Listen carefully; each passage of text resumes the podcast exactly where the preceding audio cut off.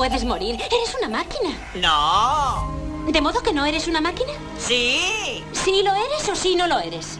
Sí. ¿Sí qué? Sí, no soy. Realmente estás averiado. No avería, Stephanie. Número 5 está vivo.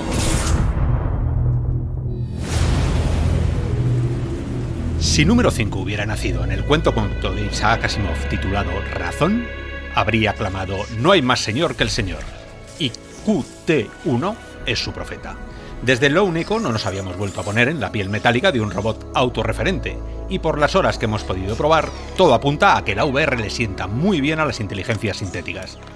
Hoy, surcando las llanuras del metaverso, estaremos con vosotros Celia, Celia Design, como ha ido la semana. Hola, buenas, muy bien. También estará David, de Bespawn, a quien le hemos actualizado el firmware para que hoy pudiera estar también con nosotros. ¿Todo bien o te hacemos un downgrade? No, no, ya estoy, ya estoy aquí en, en holograma, pero estoy, estoy. Genial.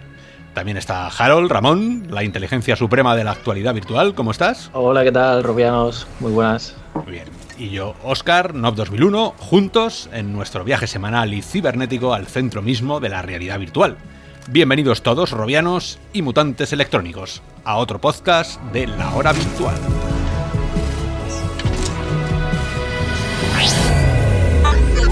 Que como habéis oído empieza con una música diferente, luego os desvelamos el porqué, pero hasta entonces empezamos como todos los días de esta hora virtual, que empezamos con las noticias más importantes de los últimos siete días. Cuando quieras, Ramón. Sí, eh, tenemos como siempre este bloque de hardware que en esta ocasión viene cargado de noticias. Tenemos lo menos siete cositas que, que mencionar y una de ellas es pues hablar primero de esos visores, esos visores móviles y uno de ellos es Carboar, que os acordaréis que es un proyecto de Google del que ya habíamos hablado cuando bueno Google se cargó Daydream View, bueno se cargó, dejó de venderlo y anunció el fin de bueno se puede utilizar pero como sabéis ya no ya no lo venden. Y también hace poco anunciaron que Carboar es un proyecto de código abierto. Este visor de cartón que lanzaron hace más de cinco años pues podemos acceder a él a través de GitHub y básicamente la comunidad será la que vaya dando soporte a nuevos visores, bueno, nuevos visores, nuevos smartphones, ¿vale? Que al final es los teléfonos con diferente resolución. Y comentan que ellos también seguirán añadiendo nuevas características, o sea que no se bajan del carro. Así que, que bueno, otra noticia más de Google de realidad virtual, aunque no la que nos gustaría. Mm, Mira que hemos empezado hablando de robots super futurista y pasamos a hablar de, de cachos de cartón. Eh, esto hay que avisarlo. Eh, bueno, pues el, el Cardboard ya, ya hicimos ya, y ya hablamos largo y tendido sobre él. Pero bueno, código abierto. La verdad es que esto venía también ya de código abierto, porque el, el anterior modelo que se inventó Palmer y que se inventó eh, Bolas y todos estos ya, ya hablaba de cartón. O sea que, pues vale, código abierto, genial. Esto abriera las puertas a que se vendan más productos chinos y más colacaos y, más. Sí, sí, no. Y, en relación a esto, pues otro más, en este caso el equivalente a Dating Brew, que es Gear VR, que según ha comentado Oculus, pues bueno, ya sabéis que Karma dijo que le quedaban cuatro días, ¿no? No al uso, sino a, a seguir dándole soporte y efectivamente ya han anunciado que los nuevos SDKs ya no tienen el soporte y aquellos desarrolladores que quieran seguir pues, dando soporte a VR tendrán que usar el Mobile SDK 1.26 porque a partir del 1.27 ya no ya no hay ese soporte de, de VR.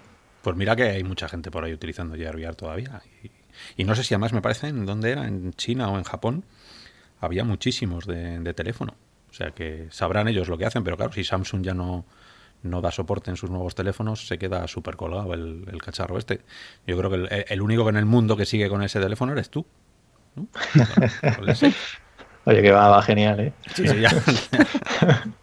Nada, bueno, pues eso, que hay que, como, como ya hicimos en los programas anteriores, hay que es una etapa nueva, hay que seguir adelante y ahora pues apuestan por el standalone y por el PC y ellos mismos lo tienen claro. Dicen que estas son las plataformas que tienen más éxito y en las que los desarrolladores deberían seguir apostando. O sea, los visores autónomos, Oculus Quest y PC, en el caso que estamos hablando de Oculus, Gear VR, pues Oculus Rift. Uh -huh. y, y Rift Vamos evolucionando. Que... Bien, Exactamente. Bien. ¿Y qué hacemos con todos los cacharros Gear VR que tenemos por aquí? ¿Yo qué hago con Pues el al museo, al museo. Otro más, pero hombre, es que es algo funcional. David, tú llegaste a probarlo, ¿no? Yo sí. Bueno, vea. Ya, vale, ok, o sea que, vale, Hemos escuchado antes al robot de cortocircuito, ¿no? Pues de esa era, más o menos. vale. A mí, sinceramente, me dolía muchísimo la nariz con eso. Sí, a no podía estar más de cinco minutos con eso. Es una, es una razón, sí, para, para mm, quitarlo. Em, es una pena, a ver, es una, no, es una pena porque, como dijo Karma, que en su momento era el visor más vendido de la historia, incluso sumando todos los visores restantes juntos. Pero ¿y por qué? Pues te lo regalaban. Bueno, por lo que, por la razón que sea, pero que, era, que mucha gente la tendría que sea es la razón que es, la razón que es lo que es, claro. Y por eso se han hinchado. Bueno, si, a ver, si a Celia le dolía la nariz, se acabó. Ay, No, yo- yo- No, pero yo me acuerdo razón- que lo probé en el, en el espacio este de realidad extendida de Telefónica y tenían unos vídeos así chulos y ya empezaban a hacer bastantes cosas con las guías. No estaban mal, Mm. pero ya te digo, para un ratito. Pues ala, es verdad, al museo se queda.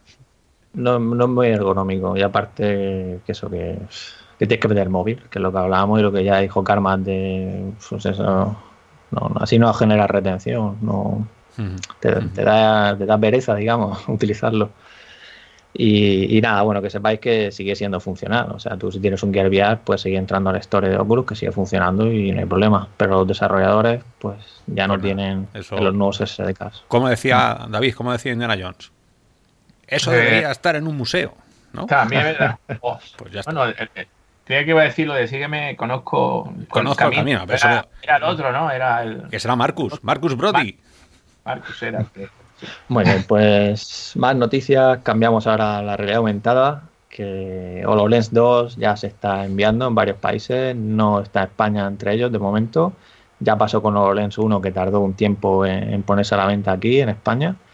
Pero bueno, Estados Unidos, Japón, China, Alemania, Canadá, Reino Unido, Irlanda, Francia y, algunos más. Pues ya está ese, ese nuevo visor de realidad aumentada de, de Microsoft, esa nueva versión. Y siguiendo hablando de realidad aumentada, pues, ¿por qué no hablar de Apple, no? Porque parece que todas las semanas hay un nuevo rumor. y bueno, ya que lo hemos estado comentando en los últimos programas, creo que es interesante, pues, comentarlo también en esta ocasión. Y es que esta vez comentan de Information eh, que ha habido una, en octubre, una reunión en el San José Theater, este de el Steve Jobs, este Theater, eh, de donde han, han hablado de, digamos, de la hoja de ruta de, de la empresa para este tipo de, de tecnología que preparan de realidad aumentada.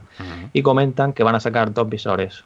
Uno más enfocado, digamos, estilo Quest, de realidad virtual, realidad aumentada, aunque la realidad aumentada más bien sería pues un poco realidad mixta en el sentido de introducir objetos reales en la experiencia o tener algo más de, de esa detección del entorno.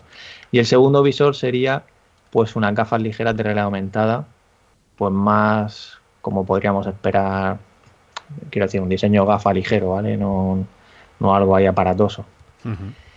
Y bueno, básicamente comentan 2022 este primer visor híbrido, digamos, y 2023 para las gafas. Y 2023 es una fecha que era, si os acordáis, ese prototipo que se hablaba de Facebook, o- que era Orión, apuntaba también a 2023, aunque también hablaban hasta 2025 incluso, ¿no?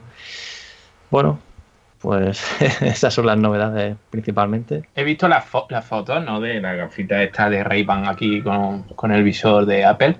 Eh, o, sea, mm, yo creo realmente que ese es el objetivo que tiene Apple desde siempre, ¿no? Es decir, no me voy a meter en el mundo de la realidad virtual hasta que no tenga un diseño muy Apple, ¿no? O que sea como muy intuitivo todo y que sea muy, muy fácil incorporar a nuestro día a día, como ya pasó con el, con el iPhone que sean capaces de hacerlo sin Steve Jobs, porque desde que esta, este hombre desapareció, pobre, desapareció por, ya saben por qué, no, porque se fuera por ahí. Ojalá, ojalá siguiera por, por ahí vivo. Pues creo que Apple, pues bueno, pues está nada más que actualizando sus productos creados por este señor. No, no está haciendo nada revolucionario. Si llega a hacer esto, creo que veremos algo totalmente revolucionario sin estar Steve Jobs de por medio. Cosa que sería bastante ilusionante. ¿Quién sabe? Bueno, Mm. esto. eh, Es que hay, hay. En esto de la R ya sabéis que somos un poco menos. Igual que todo el hype que creamos con la VR, porque es un equipo que es mucho más fácil de hacer, porque tenemos la tecnología ya. eh, solo hace falta me- ir mejorándola. En la AR faltan muchísimas cosas por ni siquiera eh, inventar. O sea, aquí estamos. eh, hay muchas tecnologías, todo lo que los proyectores, todo la- el todo el tema de las lentes, la- los combinadores, ¿no? Que se llaman esas lentes que, que mezclan lo real con lo virtual, con lo aumentado. Eh, todo eso ahora mismo, a día de hoy, es casi imposible. Entonces, eh, yo sé que todos esperamos esas gafas eh, Ray-Ban AR que haga Apple, pero bueno, ya eh, el Jerry Carolo, que es un tío de, de Google, ya lo dijo hace muy poco. Dice, esto es lo que queremos, esto es lo que podemos hacer. Y, y, claro, saca unas gafas Ray-Ban y lo que tiene en la otra mano es un cacharro tipo HoloLens 2 más grande, ¿no? Es imposible. O sea, eh, pero es imposible porque, la, porque es que todavía no está. Entonces, eh, 2022, pues, eh, y 2023 y 2025 a lo mejor, si me pones. Total, si esto va a ser así todas las semanas, pues mira, hay 52 semanas al año, eh, 52 horas virtuales por cuatro años, joder, da, da 200 horas virtuales hablando de esto. O sea que, que es, un, es un tema que vamos a terminar quemando. Prácticamente Sí. porque es eso. El día que llegue lo iremos viendo. No, que nadie espere que mañana saque nada Apple eh, disruptivo, ¿no? Como llaman ellos. Qué bajón, la verdad, porque yo ya esperaba el año que viene. Bueno, Bueno. esto es que es eso, no, no, no. O sea, efectivamente los rumores anteriores apuntaban al año que viene. Pero bueno, o sea como sea, a mí una de las cosas que me gusta que comentan es uno, o sea, que uno de los objetivos sería ofrecer un dispositivo más ligero y fácil de llevar que, que Oculus, o sea, que el Oculus Quest. Y, y comentan que tendrá una pantalla de ultra alta resolución, la posibilidad de detectar a otras personas en su campo de visión y la función de mapear las superficies y los bordes de la habitación. Eh, bueno, si lo hacen ligero y tal, la verdad es que puede ser un gran factor, pero claro, de aquí a 2022 yo creo que podría haber ya un Quest 2, ¿no? Esto es como el programa electoral, luego ya veremos si cumplen o no. Efectivamente, efectivamente. Mm, A ver, los tiros van por aquel gráfico que puso Carmack, no, Carmack no, Abras, que puso Abras en, en la última Connect, ¿no? Lo que era el Half-Life, el Half, ¿cómo se llama? Half Dome. Half Dome. Half Dome 2 y luego el Half Dome 3, que se sacaron de la manga. Ese 3, que era todo mucho más compacto, tiene pintas y visor de ser lo que tengamos de aquí a, a dos, tres años. Y luego como barrio, luego con unas buenas cámaras hacia afuera que puedas traerte la realidad externa dentro del visor, ¿no? Pero lo que es hacer un visor de realidad aumentada transparente, eso yo creo que nos quedan 10 años para, para, para conseguirlo. Vamos, no es que yo lo crea. Cuanto más lees sobre el tema, cuanto más eh, lees lo que dicen los profesionales y los ingenieros, más te das cuenta que está mucho más lejos. La realidad virtual sí que la tenemos y eso, unas buenas cámaras como Barrio te hacen una realidad aumentada estupenda, solo que no es transparente, son las pantallas. Pero bueno, eso es la, la reflexión. Pues sí, ya, ya veremos qué, qué ocurre con, con ese tema. Y seguimos, seguimos avanzando y tenemos por aquí alguna novedad interesante. Y es que la silla motorizada e interactiva de, de Roto, que se llama la silla Roto VR, pues ya está disponible. Eh, arrancaron un Kickstarter en 2015 y ya por fin pues la puedes comprar y, ya la puedes conseguir. Eh, tiene un precio, el paquete completo de, de 1.900 dólares. Está bien. Eh, sí, es que la silla lleva bastantes accesorios. Imaginaros, podéis colocar todo el cockpit de la cabina, de ya sea para los, los J, ya sea el volante. Eh, al hablar de motorizada, quiere decir que, que se gira sola, ¿vale? O sea, se puede programar por SDK con el software para que gire y tiene también unos pedales en los que tú puedes presionar, digamos, para girar, incluso hacer el movimiento de ir dándole para ir andando, ¿vale? Como una especie de, de locomoción. Eh, bueno, son diferentes características que tiene esta silla y también tiene vibración, lo que podría ser estos Ujú. shakers en el respaldo y en el asiento. No Yo- sé si os yo- parece yo- interesante. Voy a, voy a, es que a- además es un tema que me gusta mucho porque yo me he hecho simuladores con, con motores, con y te puedo decir que es una, y lo voy a decir así bajito, pero un poco tomadura de pelo, ¿eh? O sea, 1.900 dólares, 1.900 dólares. Con para- todos los No, me da igual, me da igual, me da igual.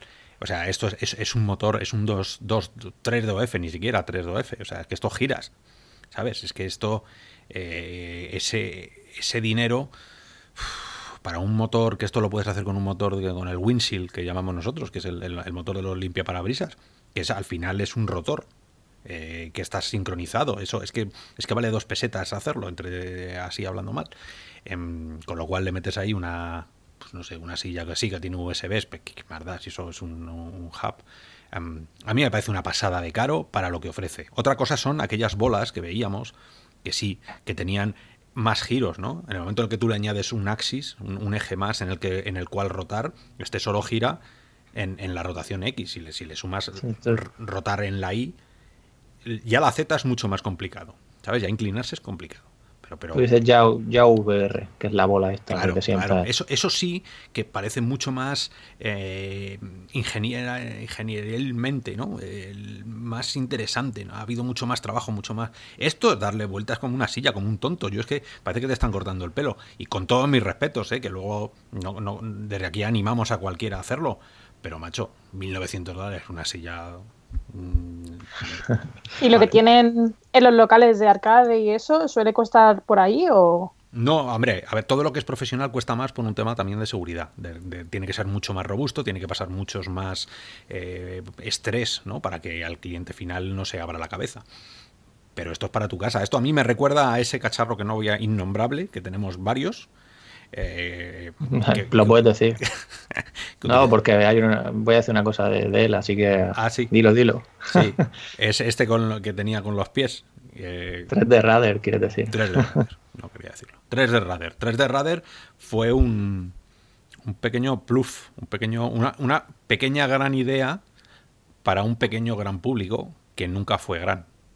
Ni grande ni nada. Eh, entonces, estas cosas, y eso, eso valía ciento, acabó valiendo 120, ¿no? O 130 euros. Sí, sí. Claro, y eso era, eso sí, un día lo abrimos y eran, y eran los dos sensores que tenían los pesos para los pesos de la cocina. O sea, que eran dos, dos placas. eh, nah. Bueno, mm, son, son cosas que están muy bien. Si alguien de vosotros, robianos, se compra esta silla, que le haga unas fotos y nos haga una review. A lo mejor estamos muy equivocados. A lo mejor la, el girar como una peonza en la realidad virtual es lo más de lo más. Y lo puedes utilizar también de silla normal por si, por si no tienes y te tienes que comprar una, supongo que la puedes utilizar igualmente Claro. que esté No, y, estática. y ahí el tema, que yo creo que las sillas, bueno, mm, creo que hay sillas caras, ¿vale? Entonces no sé qué calidad, ¿vale? Que puede ser que también la silla sea cara, ¿no? En 1.900 euros te puedes comprar una, no sé, silla de diseño neoyorquino. No, pero, pero- traída. pero hay sillas caras. Eh, sí, esto tiene que molar, porque tú estás ahí sentado y de repente que te venga tu hijo, papá, papá, y tú como Darth Vader, ¿sabes? Le das al botón y se va girando la silla. Mm, dime, hijo, ¿sabes? Eso mola. Pero quitando eso, no. no. Ya. Pues sí, me gustaría esto- por lo menos que fuese ya con los pedales y con el volante, ¿no? Pero también lo tienes que poner extra. Los pedales van de serie. Lo- el volante ¿Y ya sí lo tienes que poner tú. Mm. Bueno, los pedales no los pedales de la pedalera de, Sí, del sí, coche, ¿vale? Sino no. los pedales que, que lleva de serie son los, los que os digo de las piezas para girar los lados tú manualmente o si el juego está preparado para eso, ¿no? O. ¿vale? El reposapiés, digamos, para que me entendáis. Mira, por 1.900, yo creo por 200 euros al mes le digo a mi hijo que me empuje con la silla y me ahorro el motor. Bueno, ya, que has sacado el tema de 3D Radar, sí que quería comentar que, que han hablado de que para el año que viene quieren llegar a los 100, tit- a los 100 títulos con soporte nativo para el segundo trimestre. Ahora mismo tienen, bueno, el último dato que dieron ellos fue 22 títulos, que estoy hablando de en PlayStation VR. Y bueno, este, este anuncio, digamos, ha venido en relación porque están buscando inversores para, para impulsar pues su, su ampliación. Ya hablan de, de que quieren llegar pues a más quiero decir a más países y a más ampliar la distribución de, de sus dispositivos al final. Y por ello están buscando inversión y han comentado un poco esa hoja de ruta en la que hablan de, de incluir más juegos y, y bueno, seguir apostando por, por eso. Hablan sobre todo del mercado asiático. Y vosotros que sois, digo vosotros en, en- en general porque David eh, dice que se marea, Celia, tú has estado aquí en casa y, bueno, en el laboratorio y, sí que llegaste a marearte un poquito. Ramón, tú también alguna vez has dicho que, eres propenso al mareo. Eh, este tipo de accesorios os llaman la atención o no es más que ruido dentro del Mario? Hombre, yo a mí me gustaría encontrar el, el- el accesorio que me evitara tener eh, los problemas de, que tengo realmente, porque a mí es que me, me- me- supone un, un problema serio, porque no puedo seguir jugando. Hay juegos que me encantan y, y tengo que dejar de, de jugar a ellos. Ahora hablaremos de uno. ¿Quieres un, ¿quieres un 3D Radar? Es que no sé si quiero, es que no lo he probado, no sé si eso evitaría, porque ya sabéis que es un poco el concepto de que el personaje se mueve y yo no me muevo y entonces el, el- el cerebro como que, que Sí, se pero, hace un pero poco... mueves los pies. No, no, o sea, no, en realidad no mueves los pies, presionas con los pies. Ah. Sí. Es como una palangana, da la Es vuelta. como, hostia, que es como el, el monopatín de Regreso al Futuro 2 o algo así.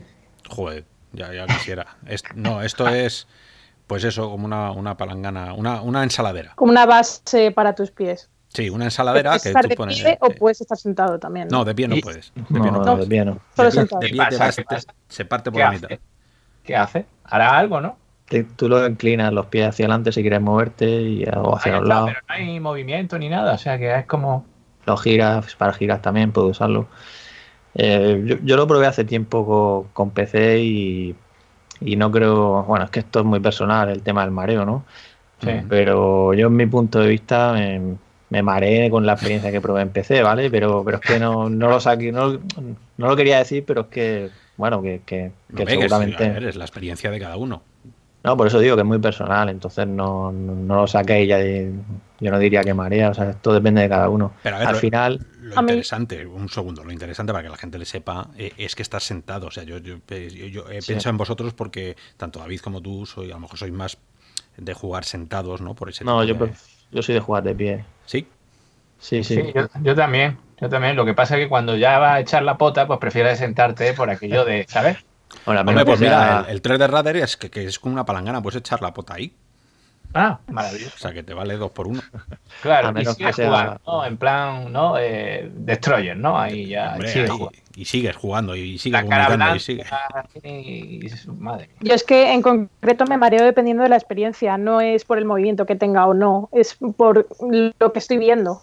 O sea, Yo creo que me, me pasa ponga, aunque me ponga la silla, yo creo que por ejemplo me pondría la silla y no me marearía, pero depende de la experiencia. Si estoy saltando por ahí abismos, que además yo soy de ver el que me pongo a mirar por el precipicio y me tiro para ver qué pasa, pues ahí me voy a marear igual, con silla, sin silla, con base en los pies o sin base. Vale, bueno, pues o sea, que también otra cosa que se va al museo. Tengo aquí un punto limpio en la esquina de cacharros, pero No, no. No, pero a mí me gustaría probarlo de la silla. A mí esas cosas me gustan mucho. Tema de parques de atracciones y todo eso, me encantan los simuladores. 3D Radar ahora mismo tiene la oportunidad en PlayStation VR porque los controladores de movimiento no tienen sticks. Entonces es un gran añadido por el tema del movimiento, ¿vale? claro, ahí sí, ahí sí.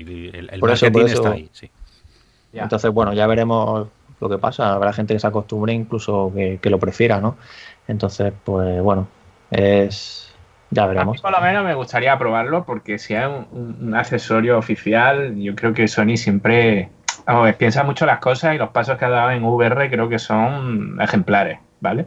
Entonces, bueno, como no he probado, no hablaré. No, pero estos son los franceses, esto, esto no es oficial, esto los franceses les... No, no, pero, pero es un accesorio oficial, eso es verdad. Sí, ¿no? Pero esto te mete más en la inmersión. Yo no creo que te evite los mareos. Ya, ya, ya, ya. No, no, y además yo estoy de acuerdo contigo, Celia, en que por- personalmente a mí me marean más ciertos juegos que, que lo que estoy viendo, como tú has dicho, que, que lo que esté pasando, ¿vale? Y creo que tiene que ver un poco con el- la tasa de refresco de, de la imagen. Creo que es lo que más me está afectando últimamente, que creo que... Y bueno, ahora hablaremos del juego en cuestión, pero bueno, por ejemplo, Asgard World, eh, hay movimiento libre y, y no he podido jugar perfectamente una hora. Ya cuando llevo una hora, sí cierto, nota, no- noto cierta fatiga, pero, pero todo muy bien, todo, o sea, en fin. Y hay otros juegos que, que no sé por qué, pero eh, a los 10 minutos ya estoy y con bastante mareo, ¿eh? Es bastante sorprendente. Bueno, pues si os parece seguimos, que ahora hablaremos de, eso en el otro apartado.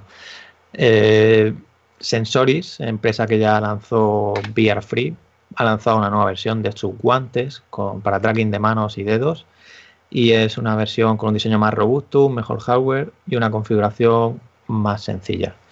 Y según comentan, han estado trabajando con empresas de simuladores de vuelo concretamente con DCS, Prepared, Fly Inside y son compatibles y lo que permiten es pues eso, interactuar con la cabina y bueno, también con las palancas que tenga, por ejemplo, el avión en la cabina. Y nada, están disponibles, los envíos arrancarán eh, el año que viene, hablan de, de, de mayo, aunque en la web suya comentaban enero, pero en el Indiegogo que han lanzado, que es donde se puede comprar, que cuesta 548 euros, pues es, esa es la fecha que dan, mayo de, del año que viene. Bueno, pues nada, bienvenidos. Ya sabéis que en el tema de las manos hay mucha gente intentando hacer cosas desde hace un montón de años. Y por desgracia nunca hemos terminado de verlo. Más que los intentos ya a mano desnuda con Lip Motion, que para mí han sido los que más... ha- o sea, lo, lo más interesante, porque no necesitabas absolutamente nada más. Más que ponerte el cacharrito ese, que yo me lo compré en, en China por 15 euros. Te lo, te lo ponías encima de la CV1 y veías tus manos perfectamente. Y luego salió el Flight Inside para el DCS también y para el, para el Flight Simulator y para el X-Plane. Y eran tus propias manos. No tienes feedback, es verdad, pues son tus manos. Em, tampoco hay, hay nada que táctil ¿no? que puedas tocar, pero, pero la experiencia era, era extraña, era súper interesante. ¿no? Vamos a ver qué, qué ofrecen estos, estos guantes, sobre todo cuando tienes que acercar las manos para agarrar el- la palanca de vuelo, mm, si se vuelve loco con ese tema, o bueno, con curiosidad, vamos a, ponerlo ahí como siempre. Sí, y un, último proyecto de- del bloque de hardware, que es el tema de Eden Snaker, que es un pues es una plataforma que han lanzado, que han anunciado en los VR Days Europe, un evento, y consiste en un visor standalone que lleva un agarre, ¿vale? Para sujetarlo con, con una mano. Un palo selfie. Exacto. 2.000 euros. una tablet para controlarlo, por ejemplo, para lanzar, imaginaros una aplicación o poner una lista de vídeos, para que me entendáis, y, una, y la base que, que carga el visor, ¿vale? Lo carga por inducción, no, no lo tienes que conectar nada. Y lo, lo interesante de esto es que viene a solucionar, pues, o facilitar, digamos, la, la implementación de la realidad virtual en entornos empresariales o públicos. Imaginaros, pues, que una empresa va a un evento, ¿no? Y pone su stand y pues se lleva este, este visor y la gente que lo prueba, pues no se tiene que poner la, la cinta o la sujeción. En teoría aquí comentan, ¿no? Casos típicos, ¿no? Pues no hay problema con el maquillaje en teoría de las personas que lo prueben o, o que se despeinen, ¿no? Sobre el despeine, pues seguro que no, porque te lo pones al final, como dices, con un- como si fuera un palo selfie y te lo acercas. En fin, es una Así que- propuesta y es un standalone que, que es similar a- en potencia a Quest y con una resolución que recuerda al Pico G2 4K con pantalla de 1920 por 2160 por ojo. O sea, que dejar libre solo una mano. Ya te quitas solo todo el rato agarrándolo con, con la otra mano. Sí, Sí, está enfocado para lo que está, claro, para los Es- casos de uso. es Si increíble. no, Oscar, tú co- con tu hijo te lo puede agarrar y tú puedes tener las dos Claro, manos para claro. interactuar. Pero os iba a decir que es increíble la, la cantidad de, de equipos de equipos extraños que a priori no se le ocurría a nadie que da la realidad virtual y la realidad aumentada. Es que no hay semana que hablemos aquí en la hora virtual de un equipo que se nos queden así los, los ojos como medio achinados, ¿no? De, Oscar, Oscar, yo, yo, yo siempre en estas cosas, ¿no? Y muchas otras de nuestra sociedad me acuerdo del final de Regreso al Futuro, ¿no? Cuando Marty McFly pregunta a Doc Brown, dice, pero en el futuro no volvemos gilipollas.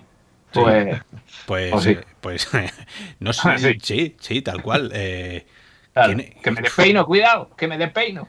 ¿Qué necesidad? ¿Qué necesidad? A ver, ¿quién? Yo quiero pensar que todas las empresas, si nosotros, ahora que estamos aquí los cuatro, decidimos montar una empresa y hacer un producto con todo lo que sabemos cada uno, eh, a- antes de, de dar el paso locura de, de empezar a, ¿sabes? Ni siquiera a modelar. O sea, ya hay una reunión previa, ¿no? En la que se dice, oye, ¿cómo está el mercado? explícalo. O sea, Claro, tú haz- piensas en esto y lo tienes que explicar. Y Claro. entonces los que escuchan no se ríen, que es lo más grande.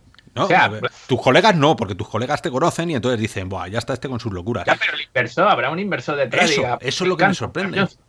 Eso es lo que me sorprende, que, que, hombre, ha- habrá por ahí gente, pues yo que sé, en Catarís, ¿no? En Arabia Saurí, le- le- le- como tienen pasta, pa- mm, no sé, Claro, gri- que hace grifos- chale en Torrevieja claro, y esas cosas. de oro, pues dicen, oye, que hay que meter esto. La VR, ¿qué es? Un tío con un palo, vale, pues te lo pones. ¿Cuánto necesitas? 100.000. 100.000, pero si eso es lo que doy a mi hijo cuando va al cine, venga, toma. Y sale, y luego venden dos, y...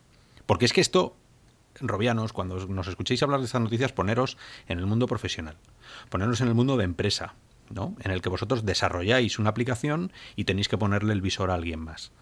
Entonces, esos visores pueden estar en el mercado o pueden ser este tipo de, eh, opciones, ¿no? Normalmente, normalmente lo que hace la gente es irse a visores conocidos o visores que por alguna razón son más conocidos en el B2B, o sea, Pico, por ejemplo, que está en muchas cosas de, de, negocios, no son tanto eh, de consumo como Oculus o como HTC, pero mmm, digamos que son eh, reconocidos en el sector. Ahora vete tú a un este que tiene un Exynos dentro, que tiene pues, una RAM que a saber, con un FOB que vete tú a saber, con un tracking. Sabes que, que, hay cosas que no. se salen tanto, tanto, tanto del estándar que resultan un poco El tracking tiene pinta que es thread A mí me gustaría ver si han hecho test de usuario cuando se encuentra una persona normal con eso. ¿Qué hace con el palo? O sea, ¿sabe que tienen que cogerlo por ahí para ponérselo? Es que me parece como impresionante el, el momento de encontrártelo por primera vez y que no te lo expliquen, ¿qué, qué hacen los usuarios? Eh, pues... Bueno, yo creo que ahí es como cuando ves un periscopio o algo, ¿no? Sabes que tienes que poner los ojos ahí, ¿no? Eh, ellos hablan de, de, bueno, que las ventajas son la accesibilidad, la usabilidad y la conectividad. Eh, y su mercado, su nicho, digamos, es el tema de los eventos y ese tipo de, de ferias, porque al final, al ser así y cargarse solo, no tienes que tener una persona ahí, digamos, controlando. Sí, pero eso es accesorio. O sea, que se cargue solo me parece unas. Me parece. Pues vale. O sea, estos venden el palo. Porque si ves las fotos, es un visor exactamente igual que cualquier otro visor del mundo, solo que con un palo puesto. O sea, lo que estás vendiendo es el palo. Sí, más, más todo lo que hay detrás de, de la plataforma del software, del modo kiosco y todo este tema. Que no todos lo tienen ahora mismo, como sabéis. Ya, ya. Bueno, a ver, ya te está dando a entender que esto va a ser para usarlo un ratito y quitártelo y seguir hablando con alguien o haciendo Claro. algo. Vale. David, te toca hacer la review de este. Sí, gracias. Me- bueno, puede ser que esté haciendo cosas y ¿sabes? Vale. no pueda. ¿Quién sabe? Bueno, seguimos con más cositas y saltamos ahora al software que ha llegado esa Build 11 y no tiene ninguna mención de momento a Oculus Link, como hablábamos la semana pasada, que la 11 seguramente traería pues ese, esa beta de Oculus Link, pues de momento no está disponible. A lo mejor sacan o- otra actualización o a lo mejor lo lleva y no lo han dicho y luego lo activan, que también podría ser. Estamos a día 13, ¿eh? O sea, que el Sí, TikTok, sí, todo- TikTok, TikTok, todavía queda. Nos han. No, pero a nosotros nos prometieron que en noviembre estaba. Correcto, todavía quedan Vale. días y, Bueno, pero y estamos en lo- día, día 13, no dejarlo para el último día. ¿Qué, qué, qué necesidad hay de dejarlo para el 29 o para el 30? Sacar el día, el día 15 Black- y ya vamos. Black Friday. Claro, Black Friday. A lo mejor esa es la necesidad. Claro. Millones de cables vendidos. Pues ya está. y- Ahí está. claro. Mm. Pues bueno, y una de las novedades que, que introduce esta nueva actualización es los entornos, la posibilidad de cambiar el entorno que vemos en el home que aparece cuando arrancamos por primera vez o estamos el- explorando la, la tienda o nuestra, nuestra biblioteca. Pues ese entorno lo, lo podremos cambiar dentro de unas semanas porque comentan que va a ser gradual y que ya estará disponible esta función. ¿Vosotros sois de, de poneros, customizar eh, lo que te viene? Eso es como en el teléfono. Eh, ¿Os dio la fiebre de cambiar el politono? Y, y- Yo no. no, no. Yo no porque no tengo tiempo. Es que eso hay que dedicarle tiempo y vamos a decir. Hombre, pero- pero al principio, digo, tú el primer teléfono que tuviste seguro que no sonaba. Seguro que le pusiste la, la Macarena y todo. A ver, yo, yo Ah. sí. Y el este del Ya Voy, ¿te acuerdas? Cuando llamabas a alguien y sonaba una canción. Lo que pasa es que también era adolescente, entonces tenía tiempo y, y me gustaba chorrear. Claro, pero luego llega un momento que te aburre soberanamente y que dejas, pues todos iguales. Yo no lo he cambiado nunca. El- el- desde que tengo ya soy adulto, hace poco. Yo, yo no. es que tengo un problema, ¿sabes? El problema que tengo, aparte de tener poco tiempo, es que tengo también, eh, mm, tengo mis tareas domésticas como tenemos todos, ¿no? Entonces, eh, me pu- puedo dedicar a poner bonito la home, ¿sabes? De, de- ¿eh? Y de decorarla y, y dejar sucia mi casa y dejarla así patas arriba, o dedicarme a limpiar mi casa y pasar un poco de la home y meterme directamente en la Quest y jugar lo que quiera, ¿vale? eh, con el poco tiempo que tengo, porque si encima tengo que limpiar también la home o tengo que... o sea, Hombre, pues claro, tú tienes la valleta, hay que pasarla de vez en cuando, que eso se Ah, llena ahí de... Sí, sí, sí, sí, sí. ya- es, lo, es lo que quiero. Yo me he comprado unas gafas para decorar mi, ¿sabes? Mi espacio Claro. virtual. Oye, no A ver, jugábamos... yo es algo, yo es algo que no lo he hecho en falta, pero que seguramente me ponga ahí a cotillar a ver qué objetos hay y a, y a verlos de- en todas las perspectivas o lo que sea. Venga, decidme cuántas, cuántas horas le habéis echado a los Sims. ¿Cuántas, cuántas horas Por eso habéis estado yo muchas, sentados muchas. en vuestra casa sin pasar la Uy, fregona? no me gusta. No pasando me la fregona a, a una casa No, virtual. sí, eso no me gusta. Eso es como Yo un muchísimo. programa de Telecinco en vi- videojuego. No, no me gusta. Yo me lo pasé muy bien con eso. Incluso con el Fallout me estaba todo el rato cambiando el avatar y es que no empezaba el juego porque estaba todo el rato. Voy a casa- ponerle esto, voy a ponerle lo otro. Claro, Las casas también, ¿no? Ahora con el Fallout 3, pues habrá hecho mil, mil casas, ¿no? claro, claro, Claro. Se trata de no jugar, tú no puedes jugar. Yo casas me da, pero ¿para qué quiero hacer una casa en, en un sitio donde no se puede vivir? Si esto es más más. Si eso, si- ¿para qué me voy a sentar yo aquí? Si- Sí, pero está ahí el, el modo creación y curiosidad está ahí, yo qué sé. Ya, ya. Yo seguramente, o sea, no voy a estar mucho tiempo perdiendo en eso, pero seguramente lo pruebe y... Hombre, yo reconozco una cosa, ¿eh? Que hay una espada de, de luz de, de- de Star Wars, de Jedi, de esta, que, que puedes coger y, y, y molan muchísimo en el espacio, en el home. Son mola mucho. Lo que pasa es que molaría de estar con otro ahí pegándote piños con la espada de luz. Pero bueno, Y eso te iba a decir, sobre todo cuando se lo pongo mis gafas a otros amigos por primera vez y lo ven, no es lo mismo ver la casa vacía a que puedan Ah. interactuar ya de inicio, porque siempre les suelo poner el tutorial, este de inicio de cubos y de un joystick que mueves un cacharro, no sé qué. Entonces, si ya lo tienes de inicio, al, al poner las gafas, pues mucho mejor. sí, eso sí. Vale, pues más cositas. Fable o Fable, o, ¿vale? De, de- perdón, quiero decir Wolves in the Wall, que Fable es la empresa, que, que se me va aquí la cabeza ya. ha, ha sacado ya el episodio 3 de su, o el capítulo 3 de, de esta experiencia y que está basada en el libro de Neil Gaiman, o Gaiman, Gaiman, sí. Gaiman, sí, perdonadme mi pronunciación. Y ya está disponible para Oculus Rift. eh, bueno, eh, ha, ha sido premiada la experiencia en los VR, VR Awards, que han sido hace poco. Así que Tiene buena Pues, pinta, hombre. Todo lo que es Gaiman, ¿no? Sí, Eh. sí, sí. Si Gaiman está ahí dentro, Raruno va a ser. Hombre, eso seguro. Claro. Pero ta- también cachondo. Tendrá su punto cachondo también, ¿no? Bien. Sí, yo es que estoy esperando, estoy esperando Sí. al- a este tercero porque me los quiero ver el tirón. Es que esto es un rollo eso de verse el primero, luego esperar Sí. seis meses, verse el segundo. Ahora que están los tres es para verse los del tirón.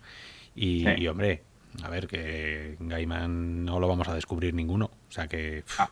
ha hecho grandes, grandes novelas de, de- y grandes cómics y grandes guiones y es un tío con una cabeza pensante que Mm. calidad va a tener. Otra cosa es que te guste su estilo o no, que eso ya, bueno. Sí, pero originalidad siempre, siempre está ahí, la or- originalidad. Sí, sí, sí, sí. Por eso, por eso que este es un, uno de esos que, que hay que probarlo, sí o sí. Y, Mm. Pero claro, os tiene que gustar la narrativa. Si nos gusta la narrativa, porque esto es una. Bueno, es una experiencia, como bien ha dicho Ramón. Es, un, es una especie de teatro, ¿no? Lo que estás viendo, Sí. no hay una interacción. Entonces, yo sé que hay gente que en el que eso le, le molesta o el no poder tocar cosas o no poder decidir hacia dónde va la historia no le, no le gusta. Pero bueno, aún así, de verdad, darle una oportunidad. Y ya que he sacado lo de los VR Awards, pues comentar que han elegido mejor hardware Oculus Quest, mejor juego a Fisherman Tale, que en esta categoría competía con, bueno, lo- los, que había nominados eran pues Astrobot, o sea, Blood and Truth también. Eh, habían pues juegos más, bueno, iba a decir elaborados, ¿no? Pero quiero decir con mayor duración. Por ejemplo, también estaba Hellblade, el Senua Sacrifice. Pues para no darle a ese, aún, vamos, por favor, ¿eh, Oscar? ¿Tú ¿Os, sorprende que, que haya ganado a Fisherman Tale frente a estos otros? Pues- pues sí. No sé, a mí me deja un poco raro, la verdad. O gafapatismo esto, ¿no? Yo qué sé. Eh, pff, eh, hay muchas críticas. A mí me gustaría saber en qué se basan. Si en las mecánicas, en la estética, en, en qué, En qué se basan para darlos. Arte Ah, Francia final. firma y entonces como somos gafapastas, pues se lo damos a Arte Francia porque Francia, Claro. ¿sabes? A ver, a mí el juego, el juego, el Fisherman's, me gustó mucho, ¿eh? O sea, me pareció, me pareció un juego imposible fuera de la VR, con lo cual eso. Eso, eh, si nos ponemos muy, muy técnicos en qué es la VR, es cierto que ese es un juego que como no lo puedes jugar, o, no, es que ni siquiera sería lo mismo, es que no puedes hacerlo en otros eh, eh, ecosistemas que no sea la realidad virtual, es una pasada. ¿no? Entonces, ya solo por eso yo puedo entenderlo.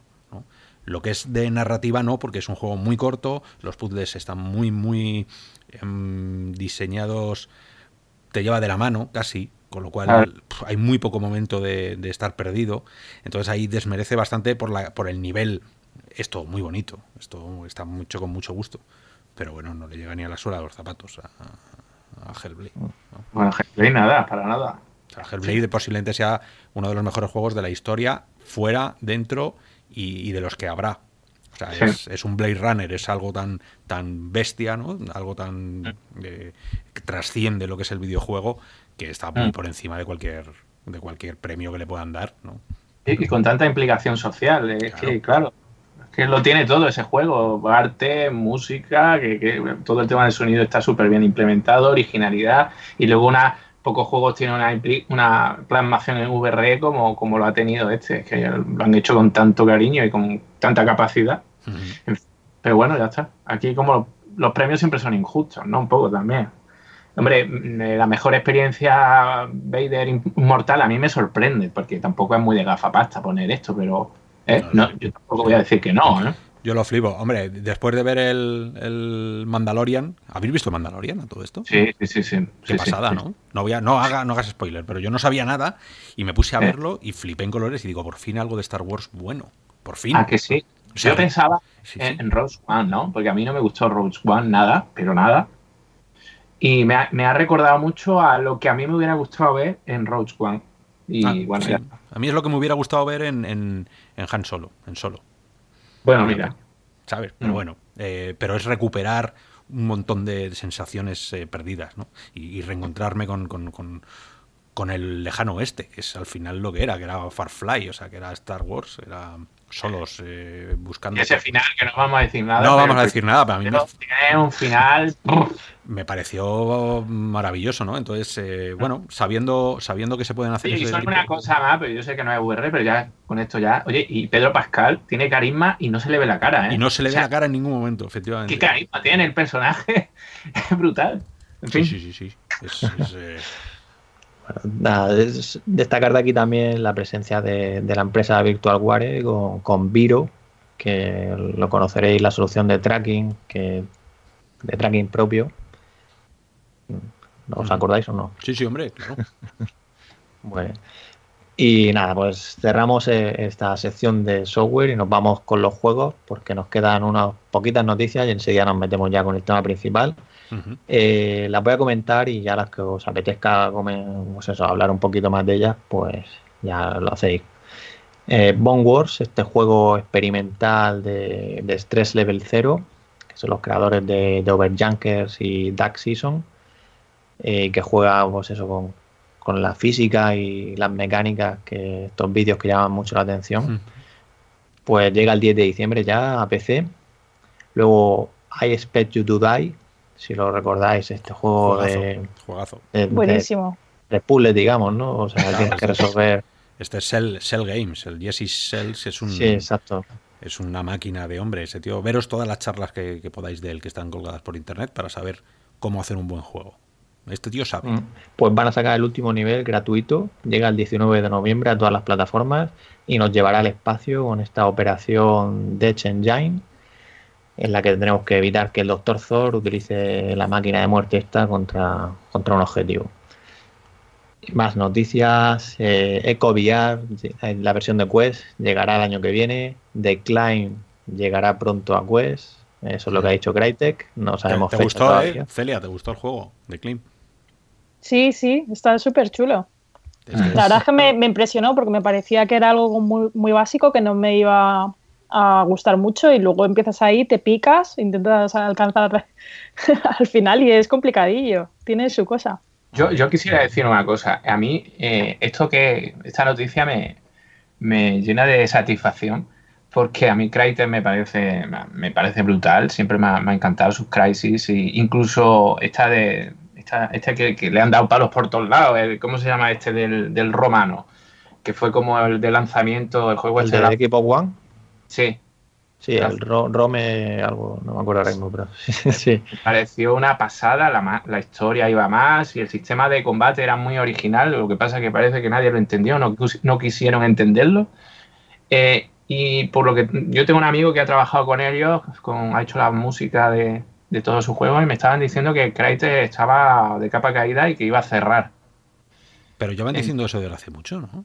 Sí, sí, sí, pero no hace un año ya como que fue como rip total, ¿no? Y bueno, ver esto es como parece que se está recuperando y yo me alegro porque, bueno, está también el Sundown este que, que han firmado, que, que es un poco un juego sin historia, que está ahí en Steam. Y tenían solamente ese juego y yo espero que, que puedan salir un poco del hoyo porque, porque creo que esta gente para VR puede hacer cosas magníficas y The Cream evidentemente es una de ellas, ¿no? O sea que... Robinson de Journey también, el que sacaron. Sí. Crytek. Mm. Pues sí, a ver, a ver. A ver cuando llega este Decline y ver lo que han hecho, ¿no? Porque ese, ese Cry Engine ahí en Quest, hay, hay curiosidad. Mm. Y luego, pues otra noticia, Contagion VR Outbreak, que estaba disponible para PC, pues da el salto a PlayStation VR, aunque llega de momento al store estadounidense, ya, ya llegará más tarde al europeo. Y nada, es un juego de zombies, de momento tiene unas tres misiones, están ya terminando otra. Y, nada, pues eso, si os gustan los zombies, eh, de momento lo que os digo, store estadounidense. Y también, bueno, como sabéis, salió Pistol Whip. Y como sé que, que, Oscar, lo, bueno, hablaste de este tipo de, de, No, de esas no, no entendió nadie el artículo. O sea, yo me ocurrió un artículo que yo creo, desde mi punto de vista era interesante la reflexión, pero todo el mundo se fue por el otro lado, ¿no? De, de- de que era mucho, a, ellos les resultaba mucho más gratificante cuando tienes que resolverlo porque la dificultad es muy grande. Entonces, pero no iba por ahí, si yo no iba hacia la dificultad, hablaba de cómo llevar la experiencia satisfactoria, instantánea que te dan estos juegos eh, a otro tipo de, de aplicaciones eh, para ir más allá. Pero bueno, eh, uno, como siempre, escribe con una idea en la cabeza y luego pues, los artículos cobran vida y, y al final pues, los comentarios hacen referencia a cosas que tú no te habías imaginado. Pero bueno, eh, sí. Pistol Whip es un juego... ¿Habéis jugado al Pistol Whip? Yo sí. ¿Y tú, David? Yo todavía no lo he No. No, pues no. Pues No he eh, y- y- A y mí me recuerda mucho al, al Hot VR. Hot VR, Hot, es super hot. Este. Super hot. Super hot, ¿no? Y muy del estilo, pero así como muy loco y no sé, a mí, me- Arcade, a ¿no? mí sí me moló mucho. que estilo arcade, ¿no? Más, más enfocado así, ¿no? Bueno, coge, coge música, o sea, coge un Beat Saber, eh, solo que en vez de cortar eh, los cubos que te vienen, eh, tienes que matar gente. Eh, en realidad, tú te mueves, cosa Sí. que es el contrario de Beat Saber, que se mueven hacia ti las cosas, tú te mueves hacia ellos por un pasillo y tienes que ir disparando a diestro y siniestro eh, todo lo que te va. Hay varios modos de juego, eh, el, el modo fácil, el modo normal. Es, eh, es muy adictivo porque va al ritmo de la música según te van saliendo y les vas disparando. Tiene, como ha dicho Celia, muy super hop, o sea, muy vértice, muy poligonal, todo. Sí, sí. muy ochentero con, los, con las luces, muy ochentero con los colores. Sí. Incluso Bueno. cuando disparas es muy rollo de hasta que llega la bala tienes que calcular dónde, dónde la vas a tirar. Eso es, eso es. Mm, Muy adictivo. eh, se agradece aire fresco después de Beat Saber, porque ya Beat Saber, Beat Saber, Beat Ya. Saber, Ya cansa. huele. Claro, ya huele.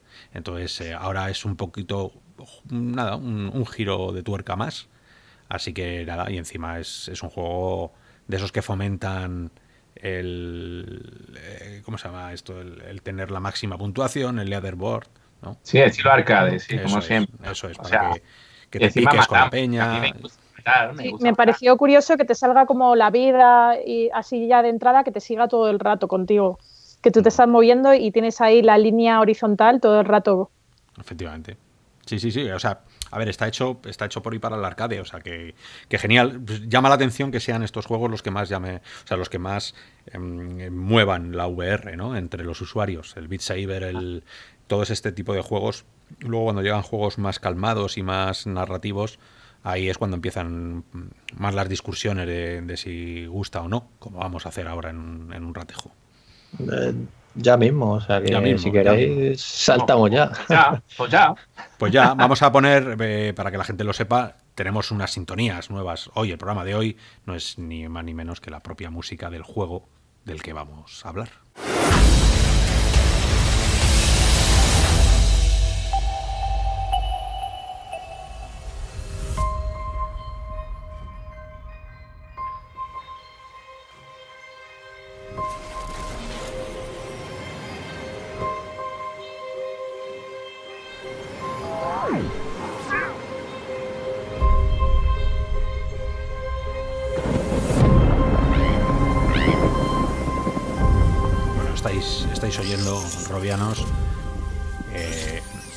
Robóticos, eh, músicas épicas, eh, es todo muy cinematográfico, ¿no? Se lo, han, se lo han currado, Insomniac sabe lo que se hace, mm, muchos efectos.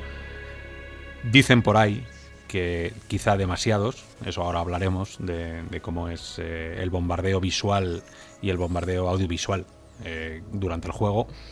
Pero bueno, todo, todo parecía apuntar que íbamos a estar en uno de los grandes juegos de la VR salidos hasta la fecha, uno de los faros que tendría que iluminar el catálogo, mm, no sé, por unos años, ¿no? Porque estas cosas tardan muchísimo en hacerse. Y bueno, aquí tenemos a nuestro, nuestro robotito. Mm, Es todo un juego muy, muy cibernético, pero muy de ahora, ¿no? Donde se mezcla la naturaleza, los valores eh, éticos, morales, la vida, la autorreferencia de su inteligencia.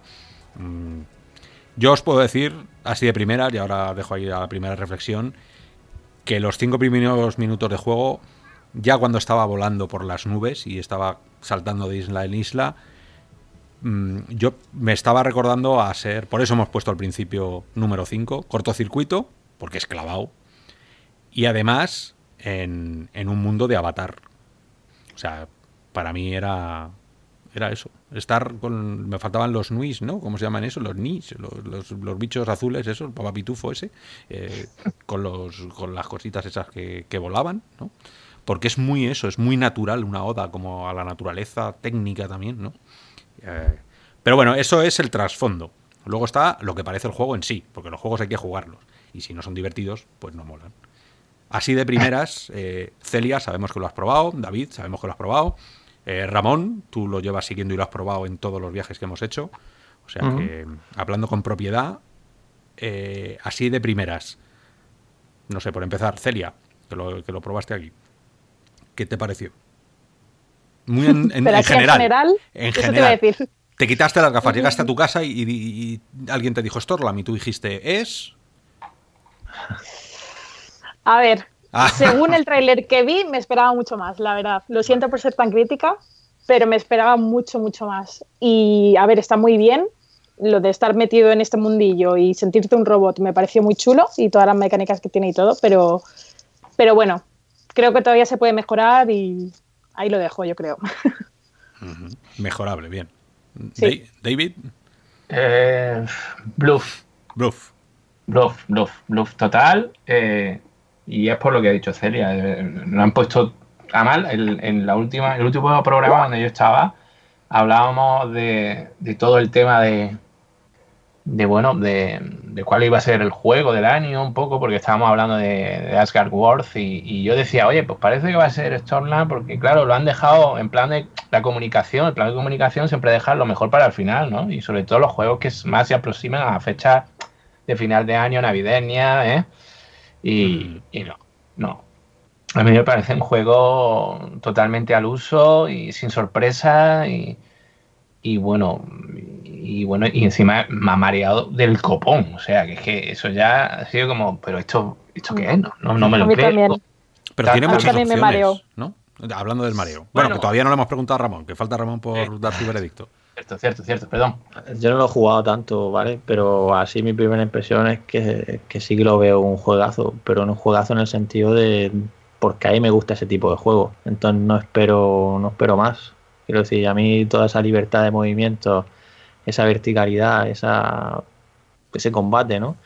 Pues, pues es lo que me llama y sobre todo el cooperativo. El poder jugar a una campaña así en realidad virtual, dos personas, pues para mí.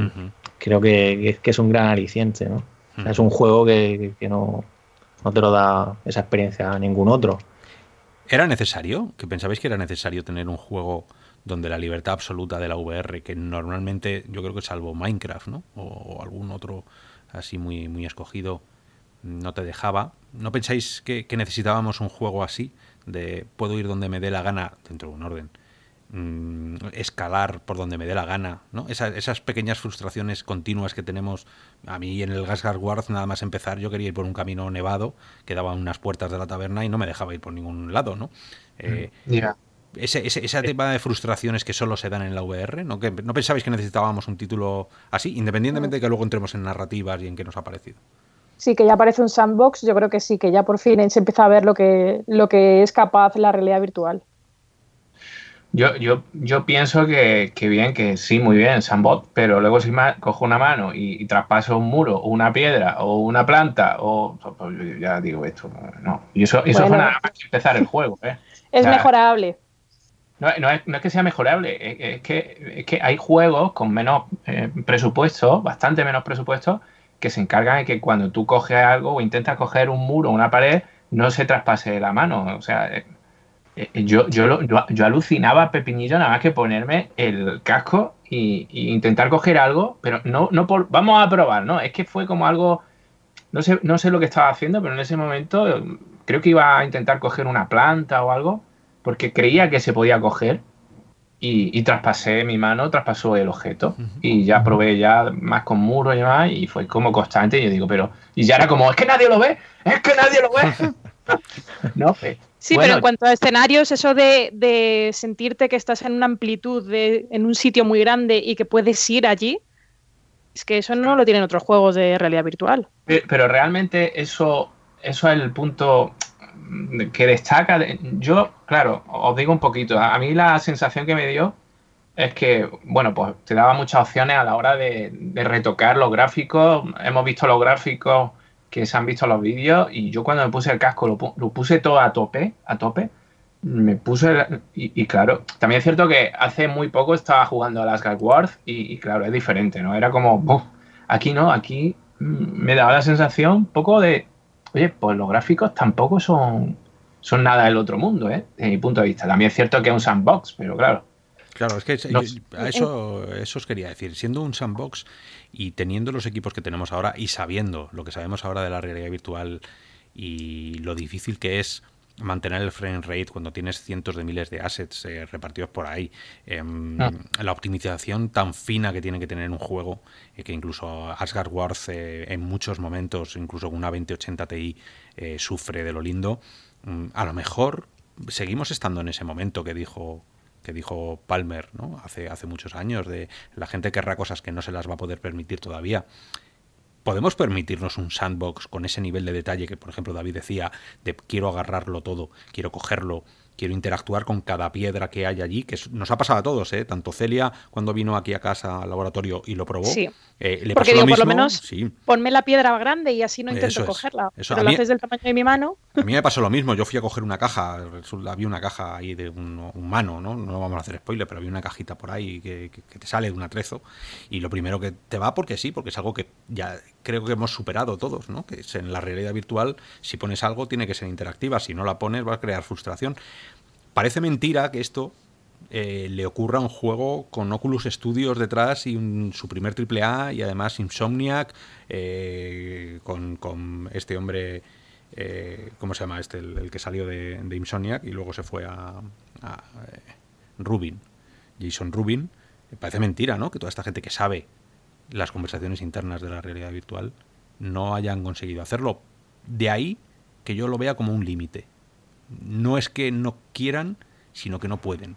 Nos han dado un mundo tan grande, tantas islas a las que ir, tanto... Ya, Pero, Oscar, al menos eh, no traspasar los objetos. Yo no te digo que puedas cogerlos, pero no los traspases. Quédate con la mano ahí, ay, ay, ay, y ya no puedo. Yo, Como yo ahí pasa estoy de y tantos juegos, ¿no? yo estoy de acuerdo con, con David en eso, que a mí siempre me gusta que, que no traspase, pero, pero bueno, no. Pero es que Pues una todo- vez que lo sabes ya, pues, pues bueno, te metes en lo que te da y Ya, pues, te eso sí. A mí lo que me chocaba era que algunas plantas se movían con el aire y otras pasabas al lado o las intentabas mover o lo que sea y estaban tiesas, pero tiesas como un Claro. palo. Claro, es que son esos detalles que a priori no deberías darte demasiada cuenta. O sea, esto es como quien va andando por, por no sé, por el, el páramo de, de Fallout o quien va andando por Skyrim, por eso esos caminos, ¿no? Está claro que si estás dentro del, del lore, que se viene a llamar, ¿no? De, de tu propia historia interna, dentro de la narrativa, vas con una idea de, de conseguir una misión, no te vas fijando en cada píxel que hay, ¿no?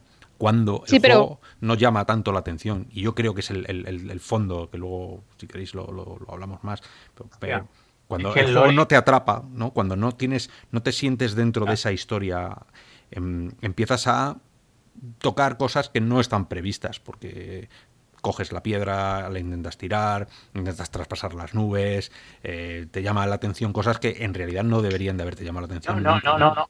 No, no estoy de acuerdo porque para mí el, el- el chasco pasó enseguida. Fue enseguida porque, como he dicho, si tú pones objetos delante del jugador que parecen que son, con los- con- son objetos que tienes que- con los que tienes que interactuar, ¿vale? Tú, tú eres muy listo a la hora de programar un videojuego y sabes cuándo.